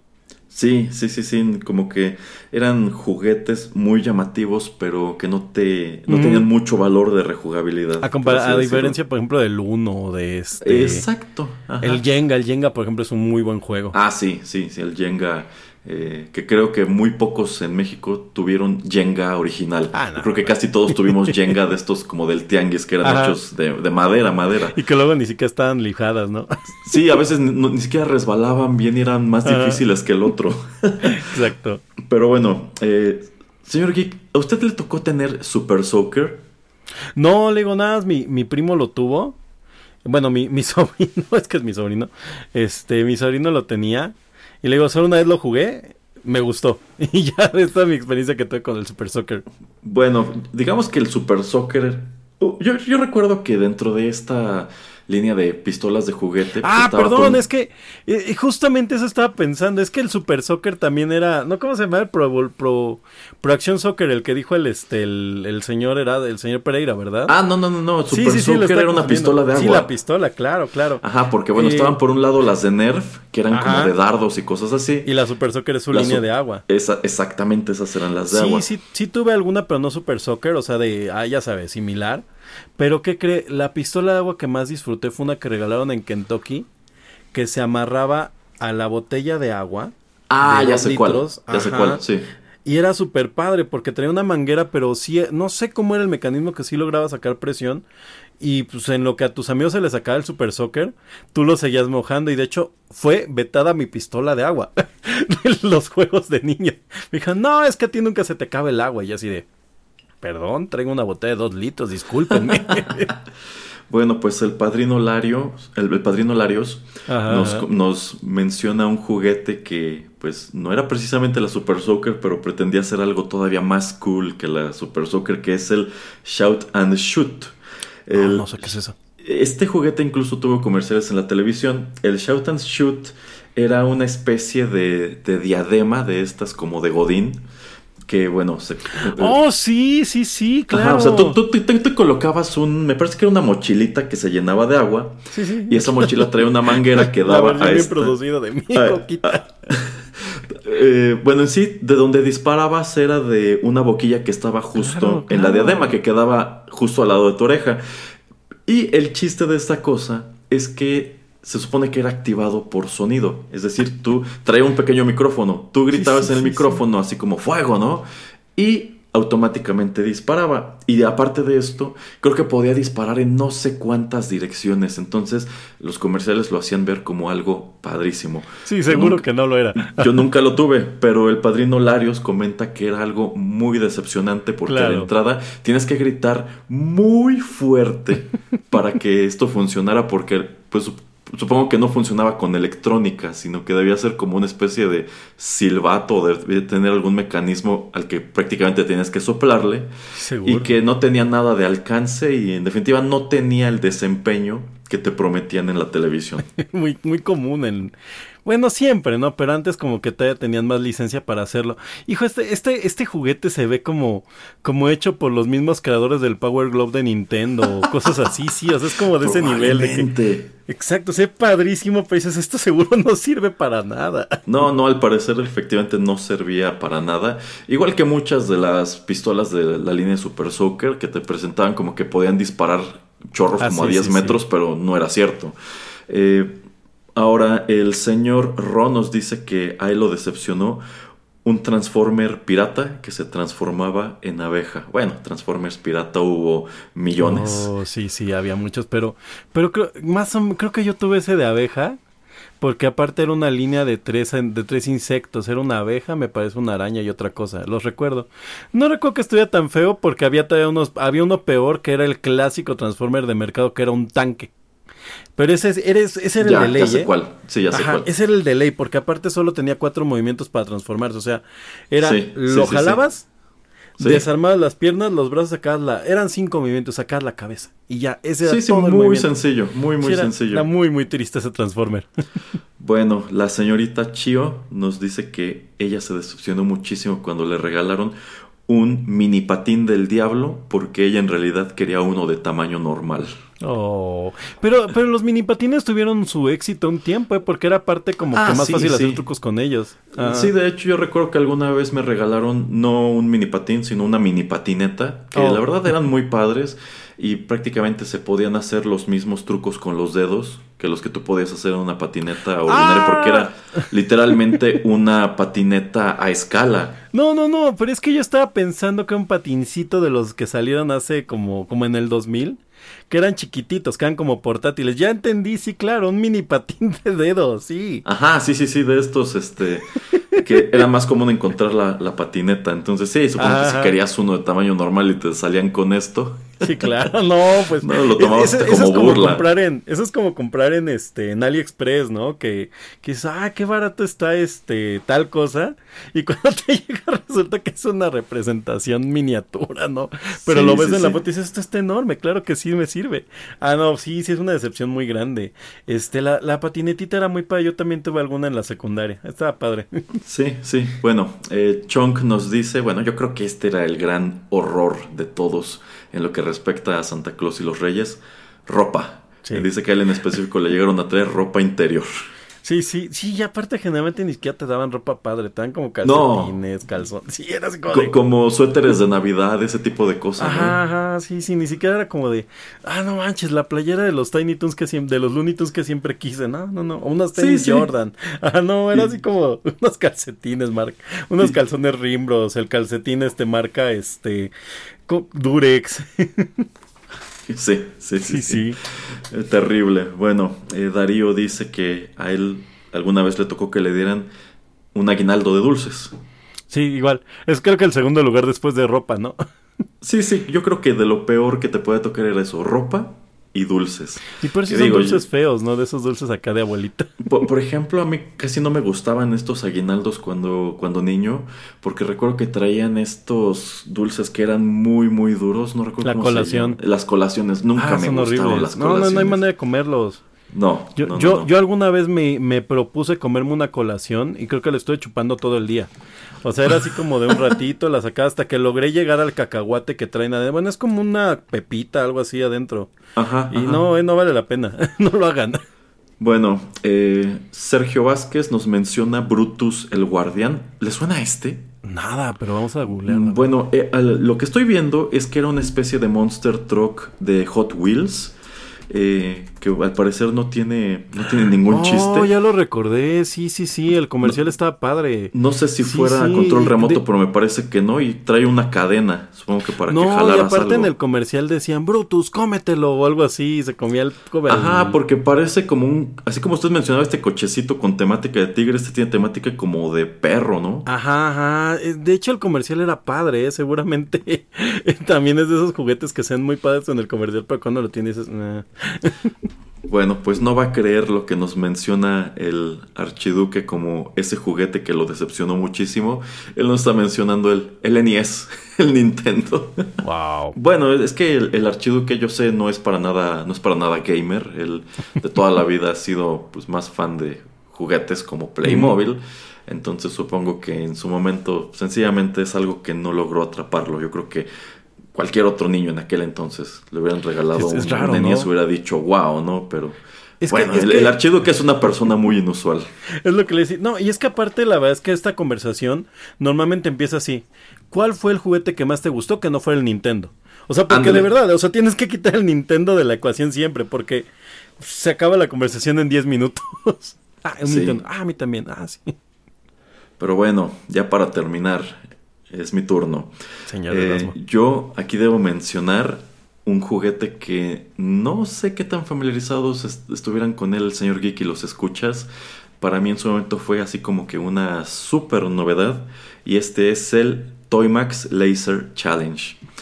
Este era un, suena, este era un kit eh, que de entrada era como, pues, era como un, un kit que incluía dos como chalecos Mm. y también traía dos pistolas y también Sí, un sí. pequeño robotito de baterías medio parecido al que en algún momento fue Tain del, del NES.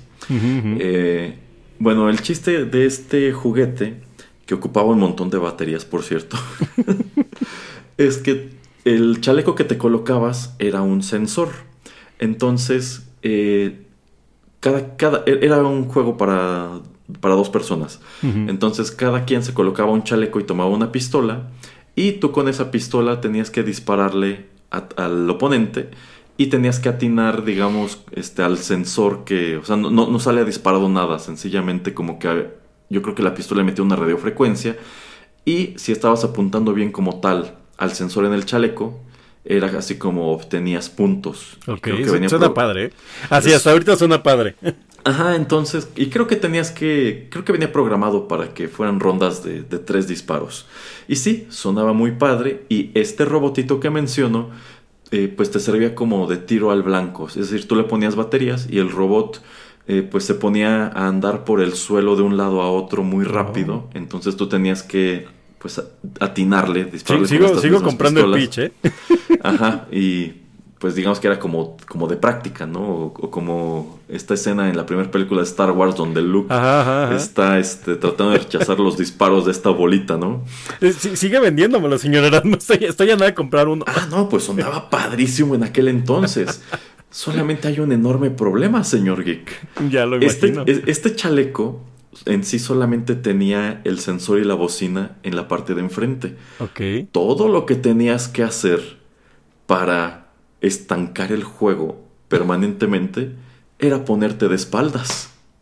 Y ya, se acabó. Y ya, entonces, hicieras lo que hicieras, si el otro jugador estaba de espaldas, jamás ibas a registrar este el, el- el impacto. ¿No, no intentó aventarle una pelota de béisbol a su hermano o algo así? es que ya, ya le hablé acerca de que yo tenía problemas de niño, ¿verdad? Este, y bueno, como digo, esto utilizaba muchísimas baterías. Esas baterías tampoco duraban gran cosa. Y la verdad, el robotito que servía como tiro al blanco ni era muy rápido, ni era muy versátil. Y la verdad sea dicha, le podías disparar a 30 centímetros, a un metro, a 5 metros. E incluso si no estaba perfectamente alineada la pistola, iba a registrar el, el impacto. Entonces, yo siento que este juguete fue una muy buena intención. De Sí, hecho, sí. yo sé que en algunos centros comerciales Sí, hay lugares eso, ¿no? en donde efectivamente es una especie de gotcha, pero en lugar de estas eh, balitas de pintura, pues sencillamente son estas mismas frecuencias, ¿no? Hasta, hay, hasta hay series, ¿no? Donde lo parodian porque es como algo muy de los noventas en Estados Unidos. Entonces, en alguna Navidad o Reyes, nos trajeron este juguete y lo abrimos muy emocionados y estuvimos muy contentos con él el primer día. Y cuando nos dimos cuenta de que el robot no funcionaba como prometían y que la verdad, pues toda la emoción se perdía al momento de estar jugando entre dos personas y los dos estaban de espaldas a- y a ver cómo le atinas al otro. Y, y nunca Bueno. intentaron poner la regla de no te puedes poner de espaldas nada más. Ah, bueno, claro que ahí tenías que ponerte de acuerdo, pero también tenía el pequeño detalle de que si, por ejemplo, estamos frente a frente y hay una pared de por medio, de todos modos registra el golpe. Ah, no, bueno. Eh, Sí, por eso digo que yo creo que funcionaba con una radiofrecuencia. Sí, porque ni ah, siquiera la pared lograba eso, sí. bloquearlo. No, Entonces, pues murió eh, aunque sonaba muy espectacular, terminó siendo una gran decepción, como ve. Sí, claro, porque tal vez si las paredes lo bloquearan, pues tenía sentido, ¿no? Era como, bueno, no puedes ponerte de espaldas, solo nos podemos proteger de frente en paredes, eh, con cosas, ¿no? Pero nunca, nunca te puedes poner de espaldas. Entonces era como jugar este juego. ¿Sacó este de los vaqueros de este de Nintendo? Que le disparas con la. con la. ay, ¿cómo, cómo se llamaba la pistola de Nintendo? La Zapper. La Zapper, con la Ajá. Zapper. Y todos salían de frente, ¿no? Pues así. Entonces ahí Sí, te puedes mover sí. en diagonal. Sí, claro, pero si las cosas no bloquean el disparo, pues ya va. Ah, es este. Es que sabe, sabe, me suena a que este juguete alguien lo vendió así tal cual usted me lo vendió en una junta de directivos y dijo, bueno, solo tenemos un pequeño problema. Es muy caro de hacer. ¿Hay alguna manera de resolverlo? Mm, con radiofrecuencia, pero no es tan... Ok, listo. No, y más que nada tomando en cuenta este que incluso cuando éramos pequeños nos advertían mucho de estos apuntadores láser. Ah, Yo creo que si las pistolas estas hubieran sido genuinamente un láser, ah, pues claro que se hubiera prestado para un montón de cosas. Oiga, pero eso es mito urbano o sí, sí de veras se queda uno ciego por andar viendo esos eh, Bueno, es que depende mucho la intensidad de los láseres. Muchos de estos que son apuntadores pues la verdad es que no son tan dañinos como nos hicieron creer. Pero por ejemplo, yo que estuve en un club de astronomía, los apuntadores láser que se ocupan eh, para, bueno, que ocupan los astrónomos aficionados son mil veces más potentes que esos que tú comprabas en el tianguis o en los semáforos. Y esos dirigidos a un ojo sí pueden dejarte ciego un rato o permanentemente. Eso suena muy feo. Oiga, pregunta breve, no, conteste sí o no. Ajá. ¿Ya, ya vio este No Look Up? Eh, no. Listo. Solo no quería dejarlo por ser, por haber estado en un club de astronomía. ok, ok. véala, véala. Este, sí, sí lo tendré en cuenta. Pues qué triste, qué triste. Le digo, sonaba muy bien el juguete, ¿verdad? Estoy seguro que esa junta se vendió perfectamente la idea y creo que parecía maravilloso, pero pues bueno, creo que la mayor parte de estos juguetes que se ven muy espectaculares en los noventas terminaban así, ¿no? O sea, como que se oían muy padre, pero pocos realmente cumplían con lo que con lo que hacían y creo que nuestro siguiente bloque justamente va para hablar de los que sí lo cumplían. Exactamente, así que para ir entrando en materia e ir terminando con este ejercicio que vaya quedado de que vaya quedado que comentar, vamos con otra canción, señor Geek. Vámonos con esto que va a ser seguramente un metal hardcore. No, no es cierto, no sé qué sigue.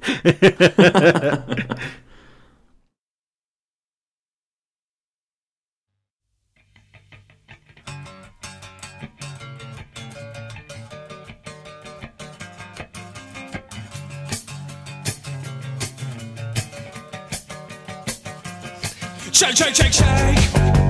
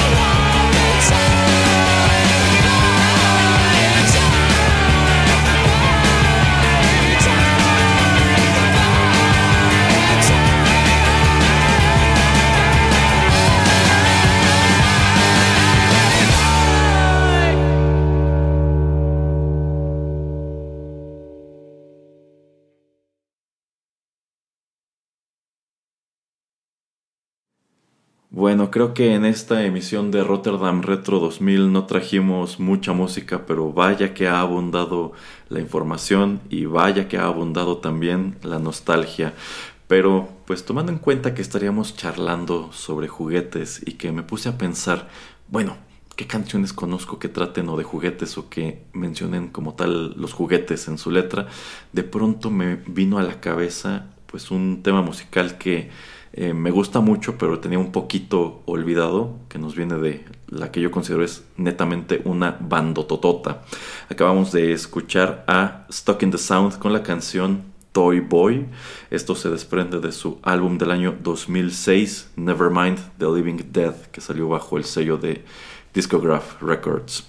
Y si digo que Stuck in the Sound es una bandototota, es porque, bueno, estos chicos no son muy conocidos fuera de Francia o fuera de Europa, pero híjole, ya lo constataron en esta canción, de pronto como que derrochan energía en sus grabaciones y si buscan cómo se ponen sus conciertos, son ese tipo de banda de, las cual, de la cual si tú no conoces absolutamente nada, terminan por prenderte de cualquier manera por el tremendo desgorre que arman en el escenario. Sabe que se ponen muy padres sus, sus presentaciones. Y bueno, señor Geek, ya en, vista de que nos quedamos sin el señor Pereira en esta ocasión aquí en la cabina. Bueno, pues mientras estábamos en el corte musical, llegó otro WhatsApp de audio suyo, así que vamos a escucharlo, ¿no? Claro que sí, aunque no es, aunque no pudo estar presencialmente, lo tenemos en nuestros corazones. Yo no tanto, pero bueno, vamos a escuchar esto de cualquier manera. Bueno, pues ya después de un poco de la frustración que ha pasado, pues se me va la luz. Y ahora, ¿qué hago? ¿No? Entonces, pues le estoy mandando este último mensaje, señor Erasmo, antes de que también algo pase con mi calefacción. Y entonces sí haya sido un gran día, ¿no? Para aquí, cuando ya estaba yo preparado todo para poder ir y grabar y, tener un eh, buen programa también con el señor Geek. Pero bueno, pues ¿qué le voy a hacer? Uno, eh, por lo que vi en la lista de lo que nos estaba preguntando o lo que nos quería planear preguntar, era algún juego que pues le pedimos a Reyes que tal vez, a los Reyes Magos que tal vez nunca nos lo trajeron, o un juego que pues tal vez dijimos, ah, pues estaría chido, interesante tener este juego y que nunca lo tuvimos. Eh, ese sí me acuerdo que ya era un poquito más al final de esa etapa donde yo quería juegos nuevos. Eh, me acuerdo que después de tener, yo sí fui mucho, por ejemplo, de tener Playmobil. Después hice una transición a, los GI Joe. Y ya después eh, llegó un momento en que me enfoqué muchísimo en, los videojuegos y sobre todo era la época del Nintendo 64. Entonces del 64 sí tengo entre 15 y 20 juegos. Y antes, entonces, entre ese Inter, como entre los G.I. Joe y el 64, pues eh, también había un comercial en la televisión de como era otro juego como de mesa que eran un par de canastas se llamaba el bueno no sé no me acuerdo si era exactamente ese pero se llamaba algo como Electronic Super Slam Basketball. Y pues simplemente eran dos canastitas donde tenías tú una pelota por cada una de las canastas y podías tener a un amigo contigo jugando a tu lado y como haciendo estas competencias eh, con estas canastas que también se pueden ver en las ferias o en los centros de videojuegos donde pues uno puede tomar la pelota y aventarla al tablero y hacer los puntos eh, más y más puntos y así ganas tickets pues aquí con esto lo hacías, pero era un poquito más miniatura y miniatura me refiero a que tal vez medía, no sé, unos 40 centímetros por, no sé, 30 de alto o algo así, por ejemplo. Eh, la pelotita llegaba a ti porque estaba un poquito inclinada y tú tenías como una, una cosita como para lanzarlos donde tú ponías el dedo y esto hacía como que eh, la catapulta mandara la pelota hacia la canasta. Y también lo chido de esto me acuerdo es que pues tenía un tablero electrónico, entonces cada vez que tu pelotita estaba entrando iba registrando los puntos que ibas haciendo. Eh, me acuerdo que en el video se veía muy, muy chido la verdad este, este tablero y todo pues el set de, juego. Em, también me acuerdo que pues tenía yo ya muchos juegos que yo decía, ok, estos ya no los juego pero pues por viendo las dimensiones más o menos de cómo se veía la, caja y todo esto, yo decía, ah, pues, ¿sabes qué? Si me deshago de estos juegos, tengo este cajón donde ahí me puede caber y como pues ya no estoy casi comprando juegos, sería una de las últimas cosas que, yo tendría y yo creo que sí me, me divertiría por algún tiempo porque pues era algo diferente a eso que estoy hablando del Pro Action Football. Este era más simple, más directo a lo que tenías que hacer y pues yo creo que no sé, con cualquier persona de tu familia, con cualquier amigo podías divertirte unos 10, 15, 20 minutos eh, pues de vez en cuando. Y como te digo era muy divertido también que te registrara exactamente los puntos. Entonces como que no había mucha manera de hacer trampa. Y también era en la época pues que los Chicago Bulls eran súper famosos entonces yo dije ah pues estaría bien chido como sentirse como Michael entonces también por eso siempre lo quise y no sé supongo que los Reyes eh, no lo encontraron nunca en algún lugar cercano como para traérmelo pero yo sí me acuerdo que lo pedí por lo menos como por eh, dos, en dos ocasiones y lo escribí en mi carta. Eh, pero bueno, no me quejo porque pues si no recibía eso, te digo, es eh, ya era esa transición como para videojuegos y de todas maneras los reyes sí me traían algún pequeño vehículo, bueno, no, no, eran ya tan pequeños, algunos de los vehículos de, de GI Joe, entonces eh, pues no me quejaba mucho, pero sí me acuerdo mucho que dije, ay, es que ese tablero eh, se ve muy bonito y se ve bastante chido y se ve como algo que quisiera yo pues jugar eh, ya con, con, esa cosa en lugar de solamente estar jugando con otras, con otras cosas que ahí ya tenía o seguir coleccionando pues muñecos o vehículos que pues tal vez no me iban a llamar la atención o que yo creía ya que no iba yo a jugar ya tanto con ellos después de eh, y por eso como que había pensado ah pues quiero un juego que pues tal vez pueda seguir jugando mucho después y pues viéndolo ahora también en fotografías en internet si yo tuviera algo por ejemplo de ese estilo ahora yo creo que sí lo seguiría jugando. Y siento que es algo también como que podrías utilizar como si estás estresado o quieres nada más perder un poquito el tiempo como que podrías hacerlo en lugar de tener esas tipo pelotitas antiestrés que nada más puedas estar así como aventando con esta catapultita tu pelotita hacia la canasta. Entonces, bueno, así es con eso que, con ese pensamiento que pues los dejo y bueno, eh, voy a ver si sigue mi estufa funcionando para hacerme un chocolate caliente porque ya me empezó a dar frío y bueno, que mejor me voy a agarrar una sábana, me voy a poner en mi sofá y me voy a poner a ver la televisión o algo por el estilo. Así es que ahí luego nos vemos. Y bueno, ya lo escucharon, el señor Pereira no tuvo más remedio que quedarse en su casa. Yo le dije, véngase más temprano a la cabina, pero no, él quería manejar a través de la nevada y ya ve cómo terminó. Aunque debo decirle, señor Geek, que me quedo un poco preocupado por esto que comenta de que al parecer está subiendo mucho la nieve y que a lo mejor se queda sin luz y no vaya siendo, señor Geek, que se nos muera otra vez y tengamos que revivirlo.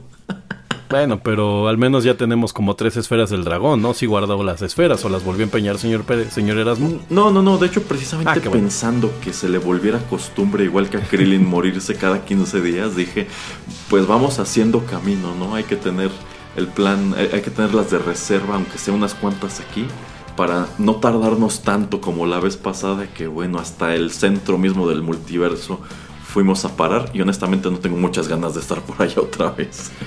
No, no, no, aparte en una de esas nos encontramos algún Spider-Man.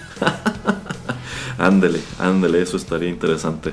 Pero bueno, algo que también está interesante es esto que nos acaba de comentar el señor Pereira sobre ese juguete que siempre quiso pero nunca llegó. Y eso es lo que estaremos comentando a lo largo de este último segmento de Rotterdam Retro 2000. Aquí debo decir, yo no tenía conocimiento de este pequeño juego que nos comentó el señor Pereira, que bueno, es, una versión en miniatura de estos juegos como de... Eh, anotar canastas que encontrabas mucho en salones de arcade que por lo regular eran máquinas que te daban tickets, de estos tickets que tú juntabas para intercambiar por, por regalos. ¿Usted alguna vez lo vio o lo escuchó mencionado? El juego no, o sea, este, este juego de que el señor Pereira mostraba, Eh, lo, lo googleé en lo, que, en lo que nos lo contaba y la verdad es que no, nunca lo había visto. Tengo un muy, muy, muy vago recuerdo de él y creo que sí me gustaba. Aunque nunca, nunca fue como un juguete que, que anhelé o algo así. Eh, y es que además sí me gustaba mucho jugar en los salones de, salones de arcade eh, este juego de las canastas. Aparte era padre, ¿no? Como que era algo como para ir con los amigos y a ver quién hacía más. Sí, de hecho, a mí me gustaba mucho. Eh, bueno, este era el tipo de máquina que encontrabas en salones un poco más sofisticados, sobre todo en centros comerciales. Esto no lo ibas a encontrar en la farmacia o en la tortillería. Sí, no, no, no. Pero a mí me gustaba también mucho este de anotar canastas, este otro que era como, creo que se llama ski ball, en donde tú deslizas una pelota como si fuera el boliche. Brinca, Ah, brinca padre, por sí. una rampa y tienes que atinarle a un agujero en, un, en una serie de círculos. Y mientras más al centro le atines, más puntos te da. Y por, en consecuencia te da más tickets. Yo, sí, de- hecho extraño mucho ese tipo de lugares. ¿eh? Aquí en México todavía está el recorcholis, pero la realidad es que ahora con este, pues con lo que pasó, con, con el apocalipsis, pues la verdad es que han, han ido cerrando de a poco y eso es muy muy triste. O- otro día deberíamos platicar, señor Geek, sobre cómo eran los, cómo eran los arcades, Por en qué se convirtieron en lugares como este que usted menciona de Recorcholis o Moy, y también esto que se ha puesto muy de moda de restaurantes o bares gamer. Ah, sí, claro. sí, Sí, pero, por favor. pero sí, eso lo dejamos para, para otra ocasión, como ve. Eh, bueno, ya nos me comentó el señor Pereira que él tenía muchas ganas de que le trajeran este, este pequeño juego de anotar canastas. A ver, señor Geek, platíquenos usted. Vale, vale. Eh, pues la verdad es que yo siempre digo que mi lista de juguetes que, que nunca llegaron es larga. Eh, entre los más, pues está el Caballero Zodiaco y demás. Pero mi juguete más, más anhelado fue la van de Micro Machines. O sea, creo que no hay juguete que anhelara mucho más que esta van. Eh, si no la recuerdan, pues bueno, eh, hay, que, hay que hacer un poco de historia. Micro Machines era una especie de rip-off de los Hot Wheels, pero en miniatura. Que Y vino bueno, en, con en esta más moda. miniatura, porque si los Hot Wheels Sí, son sí. pequeños, estos eran minúsculos. Exacto, exacto. O sea, un, un Micro Machine eh, más o menos ocupa el espacio de tres Hot Wheels, eh, digamos en, en horizontal, el, el- el Micro Machine. Eh, y de hecho creo que acaban de regresar, ¿eh? O sea, hace poco vi que, que hay algunos, pero mm, regresaron así con muy poquita fuerza, con nada de, de, de impulso, entonces pues, supongo que será de estas resurrecciones que pronto se terminan, ¿no? Entonces a mí me gustan mucho estos carritos porque además eran muy detallados para el tamaño que tenían, o sea, la realidad es que tener un coche de 4 centímetros con el nivel de detalle de los Micro Machines era muy padre, pero el, el gran, el gran aliciente de estos cochecitos es que además tenían pues estos sets similares a, si quiere usted verlo como el de Mighty Max, eh, donde pues vaya, eh, tenían, tenían este pequeñas estaciones de gas y cosas y generalmente era un vehículo un poco más grande que se desarmaba o algún, alguna caja como, o alguna pequeña caja como de este, de alguna, de alguna pequeña camioneta, algo, pero el gran, gran juguete para mí de, de Micro Machines era la, la Supervan City. Que bueno, o sea, eh, estoy viendo ahorita la imagen y tenía un puente que además se, se reposicionaba, tenía este, una estación de policía, tenía como una carreterita para hacer arrancones, un edificio, una, una cosa de construcción. O sea, bueno, era una van, era una van que estaba, era un coche grandecito de unos Ujú. 40, 50 centímetros de largo y unos eh, 27 centímetros de alto. Se desplegaba eh, en una, dos, tres, cuatro, cinco, seis, siete piezas y cada una de estas pequeñas piezas pues formaban parte de la ciudad y pues en, en la en la en la van podías cruzar a los micro machines y pues, jugar con ellos no la o sea incluso tenía una rampa como tal o bueno tenía rampas o sea Vaya, eh, está impresionante. Eh, tenías un aeropuerto, estoy viéndolo ahorita. Es que lo estoy viendo mientras lo platico. Tenías un aeropuerto. Sí, sí, se ve como algo completísimo. Sí, sí, o sea, era, era como el gran juguete, era como el gran juguete. Creo que nunca había visto algo tan completo hasta apenas ahora que me pasé por las, por las este, jugueterías. Y Hot Wheels se sacó una pista, o una especie de set pista, que reza en su, en su caja, eh, juguete del año 2021. Ah, no, juguete de ganador de la feria de, juguetes creativos o algo así, 2021, y también trae así un gorila y un auto lavado, y, o sea, son como 20 cosas, ¿no? Pero es de Hot Wheels, entonces es bastante más grande. Eh, y fue como de también de los últimos juguetes que pedí. Eh, la verdad es que no, no me lo trajeron. Además, yo recuerdo que esa Navidad me llegó una caja grande, no recuerdo con qué. Y yo soñaba que era la, la Recuerdo, recuerdo soñarla, o sea, recuerdo soñar que me llegaba. Así, sí, me la van a traer y yo muy emocionado. Y pues nunca, nunca llegó. Todavía hace unos seis, no, hace como unos dos años. Eh, en un tianguis de pulgas me, encontré una en muy buenas condiciones y aparte le estaban vendiendo relativamente barata, como unos 600, 700 pesos. Eh, y los tenía. Y dije, no voy a comprar. Pero fue así como de, Ah, ¿Pero qué voy a hacer con ella? Así como de, realmente necesito en este momento gastarme 700 pesos en un juguete que no voy a jugar. Y pues evidentemente, pues en mi, a mi hija no, no le llama así la atención. Fue así como, ah, está padre, ¿no? Pero como, ¿sabe? ¿Sabe? Digo, usted eh, creo no, no, no tiene eh, hijos, pero normal, pero muchos hijos son así, ¿no? Que les cuentas así tu gran juguete y son así, ah, órale. así de, no, es que esta es la cosa más increíble del universo, pero pues es que son gustos, ¿no? Sí, supongo que es una brecha generacional muy marcada, así como nosotros cuando éramos niños. Yo recuerdo que pues, ah, mi, papá este, de, pronto como que decía, no, es que está, es muy padre, por ejemplo, un valero, ¿no? un yoyo. La matatena. La matatena, este. Y, y, tú decías, no yo, no, obviamente no voy a querer esas cosas. yo quiero la mande, la Super City. no, estaba muy padre ese set que usted comenta y eh, pues eh, yo, yo, siento que esto era como la joya de la corona de los Micro Machines que al menos en aquel entonces sí eran muy populares, eran una gran alternativa a los, a los Hot Wheels y también, eh, bueno, recuerdo que efectivamente se los trajo de vuelta, pero al parecer no fue un retorno muy exitoso. No, no, no. Y es que aparte algo muy padre en los Micro Machines es que eran como muy variados, ¿no? O sea, los paquetes eran como de cuatro y traían como de todo. Después sacaron unos robots que están muy padres también, por ahorita ya tengo uno, pero no, ya, ya, ya no funciona eh, para sí, nada. Sí, sí que era la línea para competir con Transformers, pero tenían otro nombre, no, no recuerdo cuál. No, y aparte eran chiquititos, sí, No, no, eran como extraños, o sea, era, era extraño. Realmente esos, esos robotcitos estaban compitiendo con una línea de juguetes que se volvieron populares eh, que estaban metidos en como bolsas o cosas así y las echabas al agua y aparecían. Había varios, o sea, hubo unos muy famosos, no recuerdo el nombre, por ahí tenía uno, este, pero, pero hubo varias, varias intentos y fue como en el tiempo de los trolls y todo eso. Ya fue como la última patada de ahogado que echó Micro Machines. Eh, y pues no, no funcionó, porque pues era otro concepto totalmente diferente. Pero bueno. A, mí sí me tocó tener uno que otro set de Micro Machines. Debo decir, nunca fui muy fan de los cochecitos, tampoco de los Hot Wheels.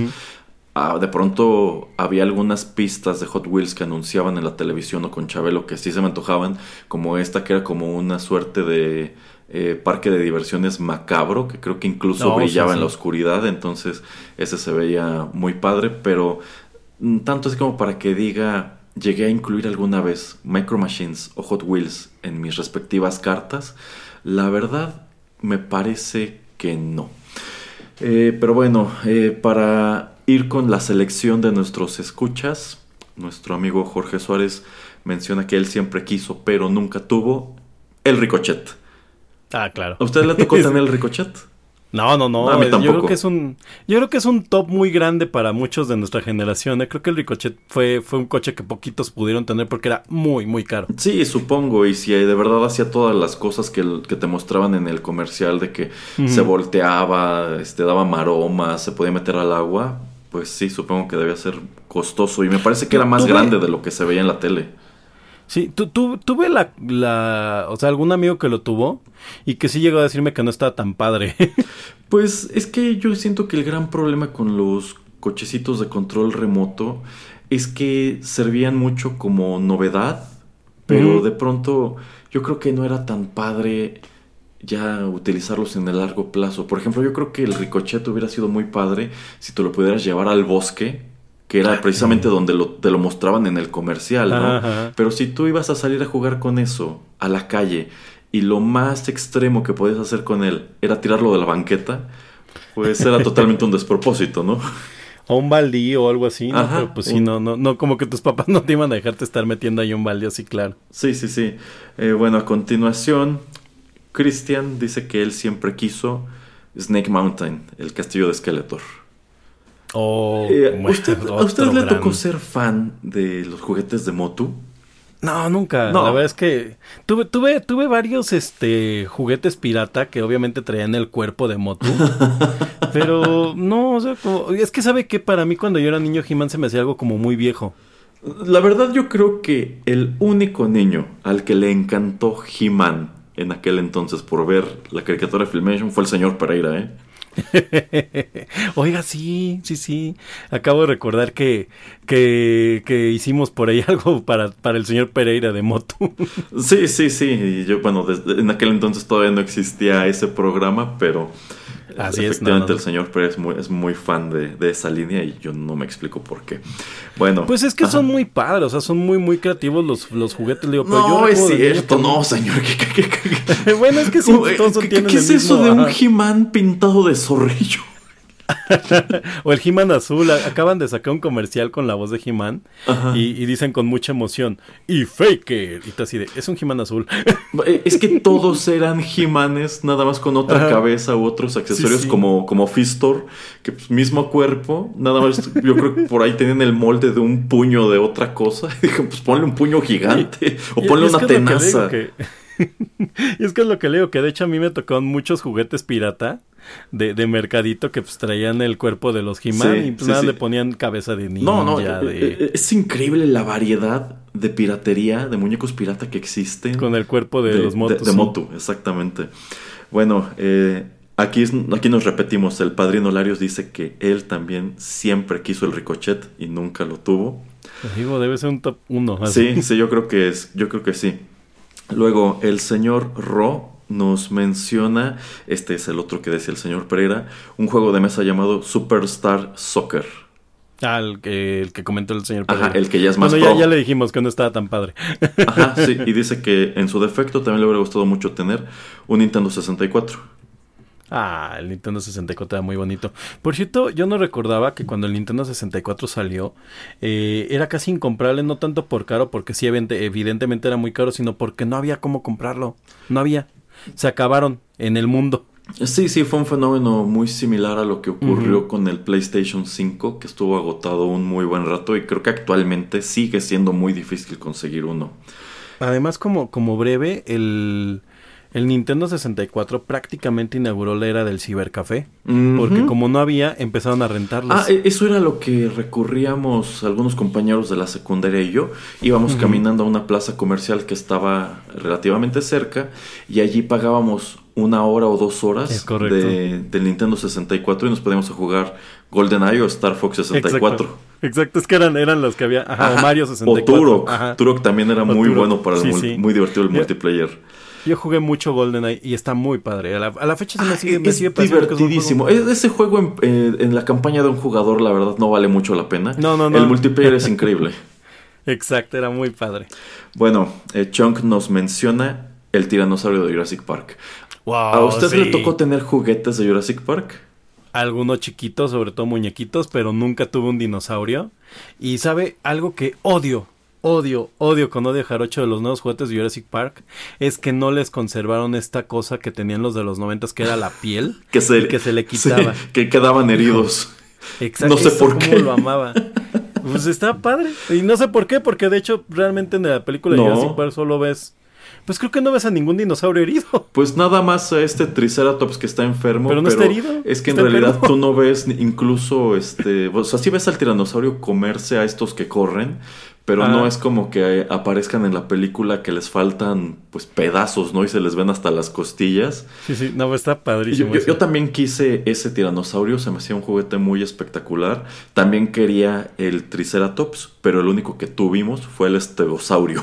Y fue una gran decepción porque ay, yo no quería, yo quería el T-Rex y el Triceratops, que son los dinosaurios cool. Nadie quiere el estegosaurio.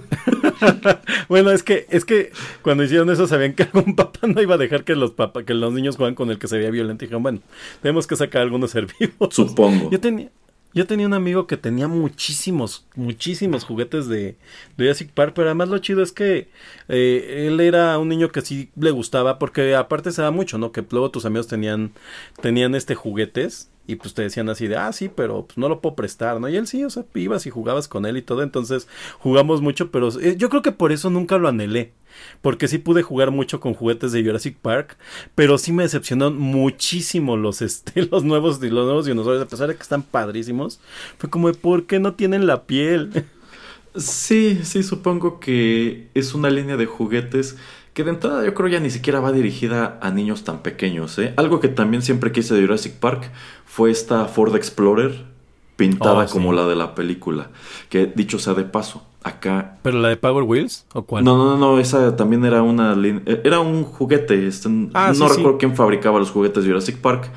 Pero vendían también la Ford Explorer. Hubiera sido muy padre que sacaran un Power Wheels con ese diseño también. ¿Ah, sí? Sí, había Power Wheels. Yo ta- de que también el Power Wheels fue uno de mis de mis grandes juguetes anhelados de niño y ese sí compré uno cuando tuve un hijo. Eh, Fue así de, le voy a comprar un Power Wheels. Pues Oye, Penny, lo que no importa, quieres uno, ¿verdad? A- Acá en donde vivo tengo un vecino que tiene una Jeep Wrangler pintada como las Explorer de Jurassic Park. wow, qué chévere. Ajá. bueno, eh, Darío nos dice que él siempre quiso un batimóvil. El que fuera. El- supongo que el que fuera. A mí me hubiera gustado tener el de las películas de Tim Burton. Está Lo único padre. que tuve de vehículos de ese Batman fue la batilancha de Batman Returns. Que debo decir era un juguete muy padre de cualquier manera. Era, ¿Y sí andaba en el agua? Eh, traía estos esquís.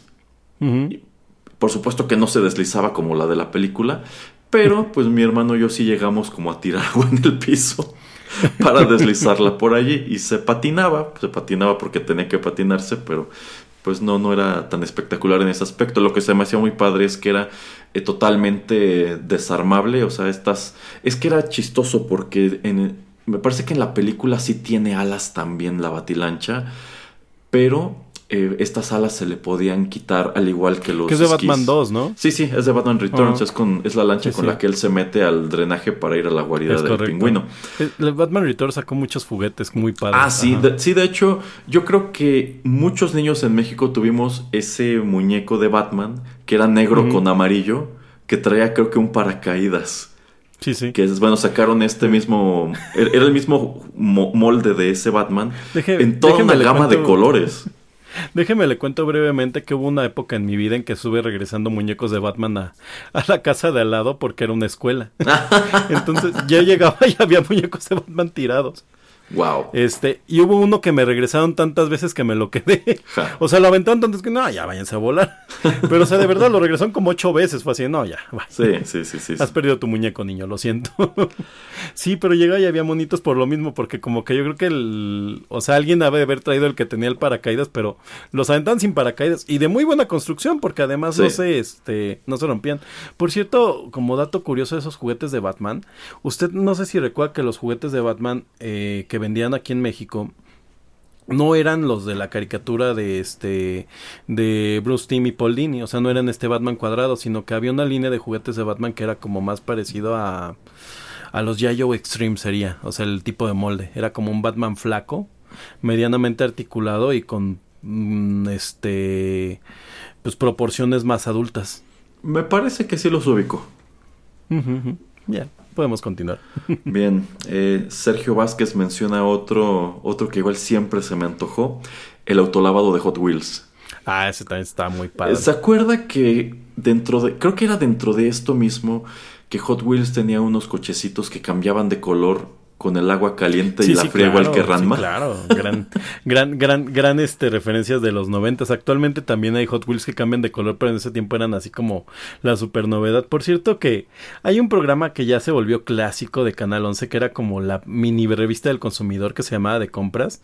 Y uno de los programas que hicieron fue justamente que pusieron a prueba el autolavado de, de Hot Wheels. Y este, está divertido porque pues puedes verlo, es como del 2003 el programa.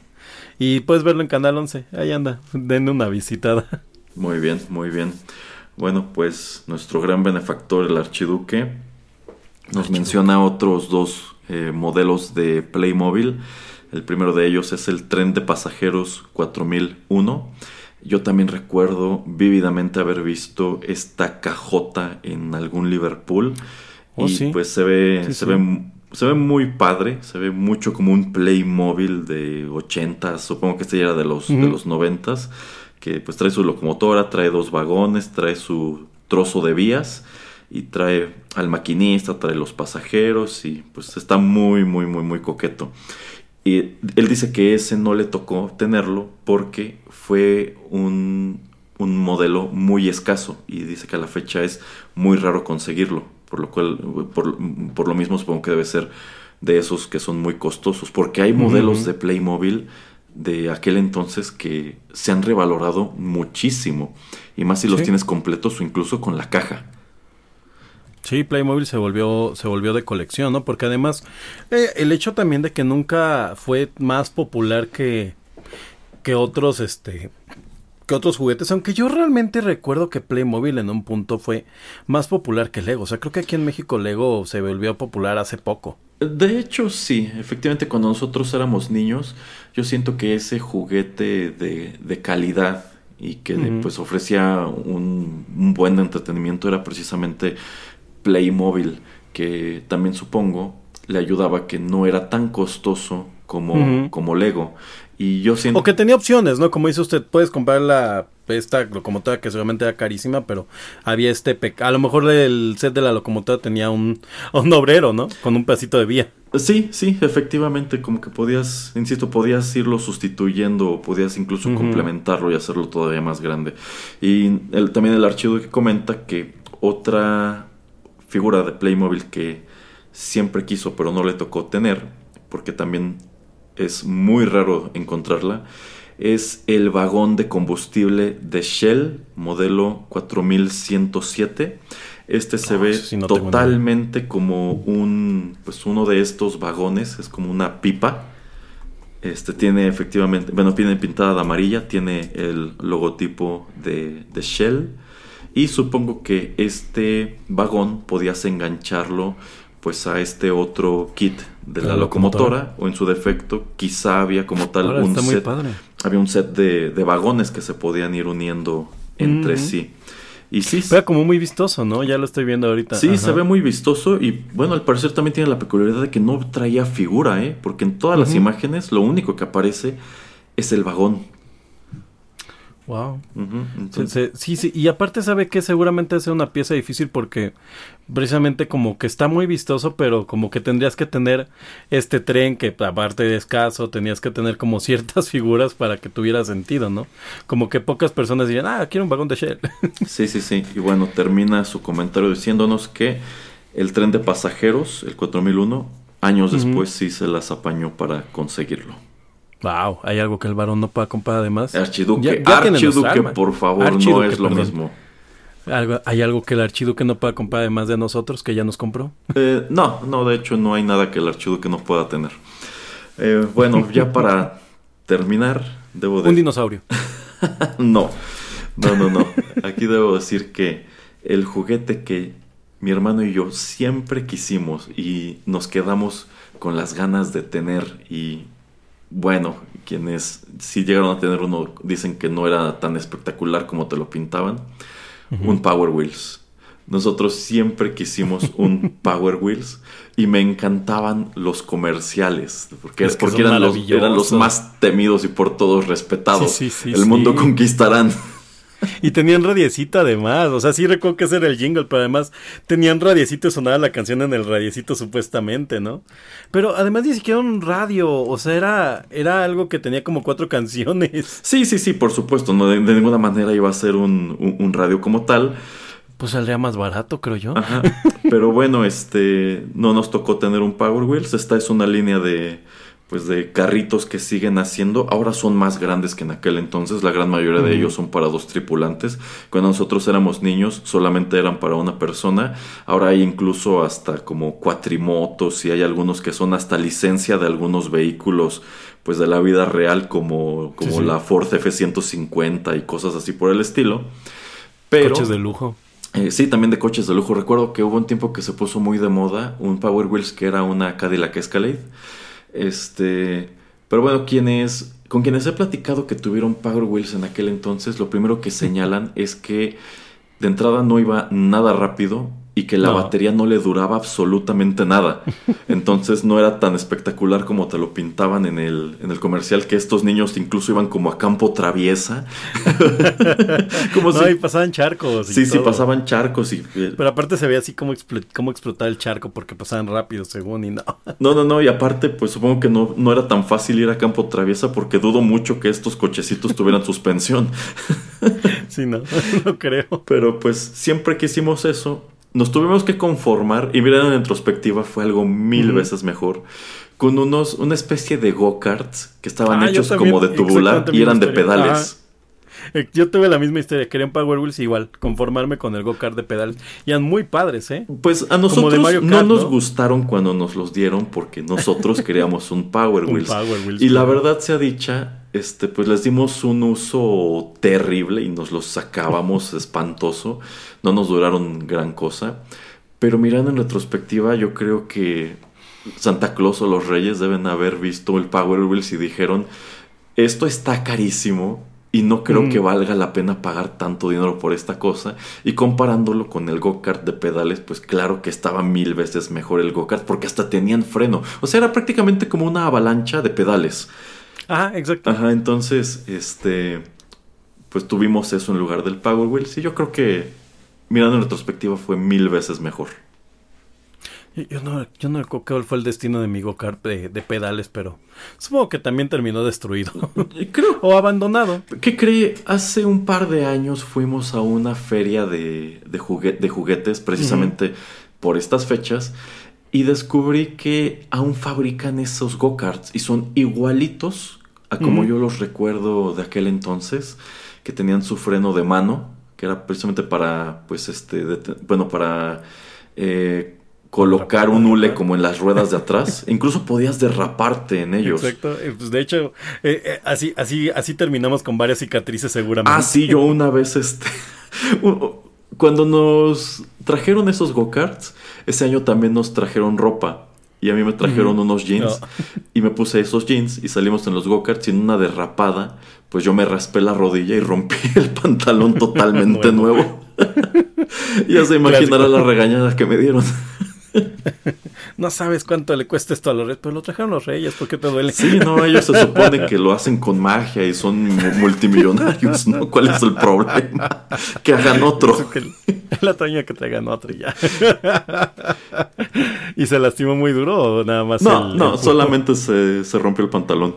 Porque, porque ya que, que, parte de las anécdotas de, de Carcamán siempre van a ser en ¿Cómo estamos vivos en este momento? ¿Sabe qué cosa igual siempre quise, pero nunca nos trajeron? Yo creo que ahí fue muy sensato de su parte. Una avalancha, precisamente. Sí, sí. yo creo que abundan las historias de codos y rodillas raspadas y hasta huesos rotos por las avalanchas. Más las piratas. Sí, sí, claro. aquí en, el, en la casa teníamos, bueno, en el fraccionamiento donde vivo teníamos, o sea, algunos de mis amigos, creo yo nunca tuve, este, y pues nos las acabamos porque aquí además este es, es este bajadas, son bajadas, o sea, son, sea, vivimos en cerros, pues, eh, pavimentados, pero son cerros. Entonces, pues nos aventamos en el cerro, pero el momento más glorioso de nuestra mm, falta de, de, de, no sé cómo llamarlo, eh, fue cuando, no sé si recuerdo que antes las patinetas eran muchísimo más grandes que ahora. Pues tomamos la iniciativa de empezar a aventarnos acostados de panza en las patinetas en la bajada. Pero son bajadas muy empinadas. O sea, le voy a decir qué tan empinadas son estas bajadas. ¿Sabes? Los del Uber me preguntan, oye, pero si crees que suba por aquí? Porque pues tengo un motor tal. yo, sí, sí sube, sube el bocho. No, es que el bocho tiene más motor. Le digo, sí, sí subes. Y suben, pero de repente les cuesta.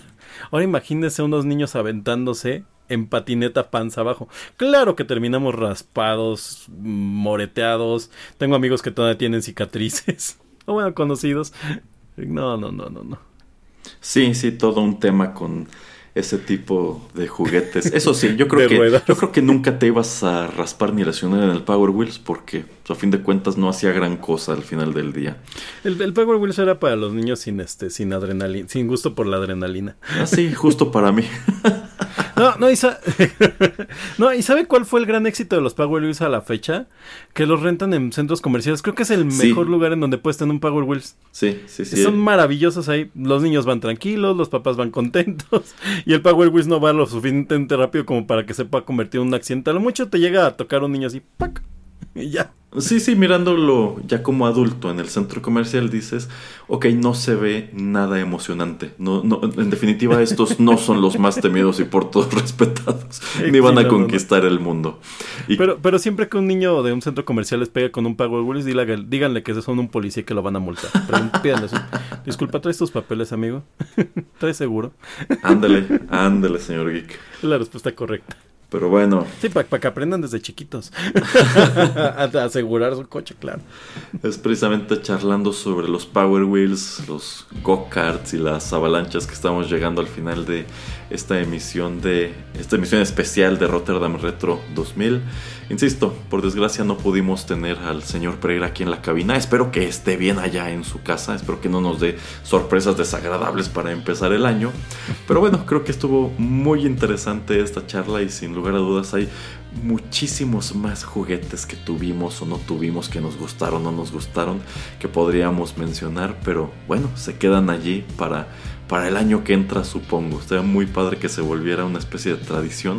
Pues sentarnos aquí a platicar en estas fechas de juguetes, es más, quizás hasta de juguetes más recientes, pues dar nuestras opiniones, ¿no? Así como, bueno, todos los niños de hoy están vueltos locos por esto, pero no estoy seguro de que a mí siendo niño me hubiera gustado, a lo mejor y sí. Entonces, muy, muy interesante y muy amena esta charla, señor Geek. Vamos despidiéndonos. Está bien, señor Erasmo, pues me encantó, me encantó poder hablar de juguetes, creo que es uno de los temas que más me gustan. Y pues nada, espero, espero que el señor Pereira esté bien porque todo, todo pinta que vamos a hacer Pereira Forever.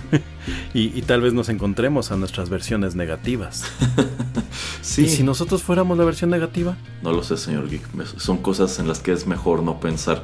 Ahora en lo que yo estoy pensando es que tenemos que cruzar los dedos para que pues no nos quedemos atrapados aquí en el edificio a raíz de esta nevada, sobre todo tomando en cuenta que no sirve la cafetera y no tenemos nada de comer. Siempre podemos intentar tomar agua de calcetín. Sí, o si no podemos terminar como en esta película de Sobreviven. Ay, qué bueno que... Me, preocupa porque pretendo ser el que sobreviva y usted casi no tiene carnita, señor Erasmo. tremendo problema. Pero bueno, es así que estamos terminando este este episodio de Rotterdam Retro 2000. Muchísimas gracias a todos por la sintonía. Si les gustó, no dejen de compartirlo. Asimismo, no dejen de decirnos sobre qué otras cosas les gustaría que platicáramos en este mismo formato. Les recuerdo que todos los contenidos de Rotterdam Press desde el día 1 están disponibles en SoundCloud y también pueden suscribirse a lo más reciente en iTunes, Spotify, Tuning Radio y otras tantas aplicaciones. Se despiden de ustedes a través de los micrófonos de Rotterdam Press, el señor Geek y Erasmo. Hasta la próxima. Señor Erasmo, ¿está poniéndole sal a mi brazo? No. Eso es sal. No. Es... Señor Erasmo. Yo tengo otros datos. Bye.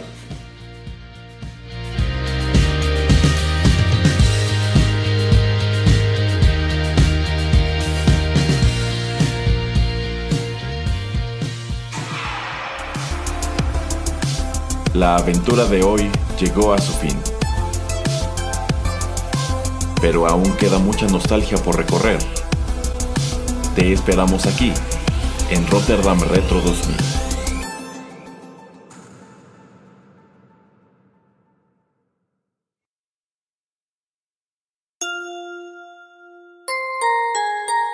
Estás escuchando Rotterdam Press.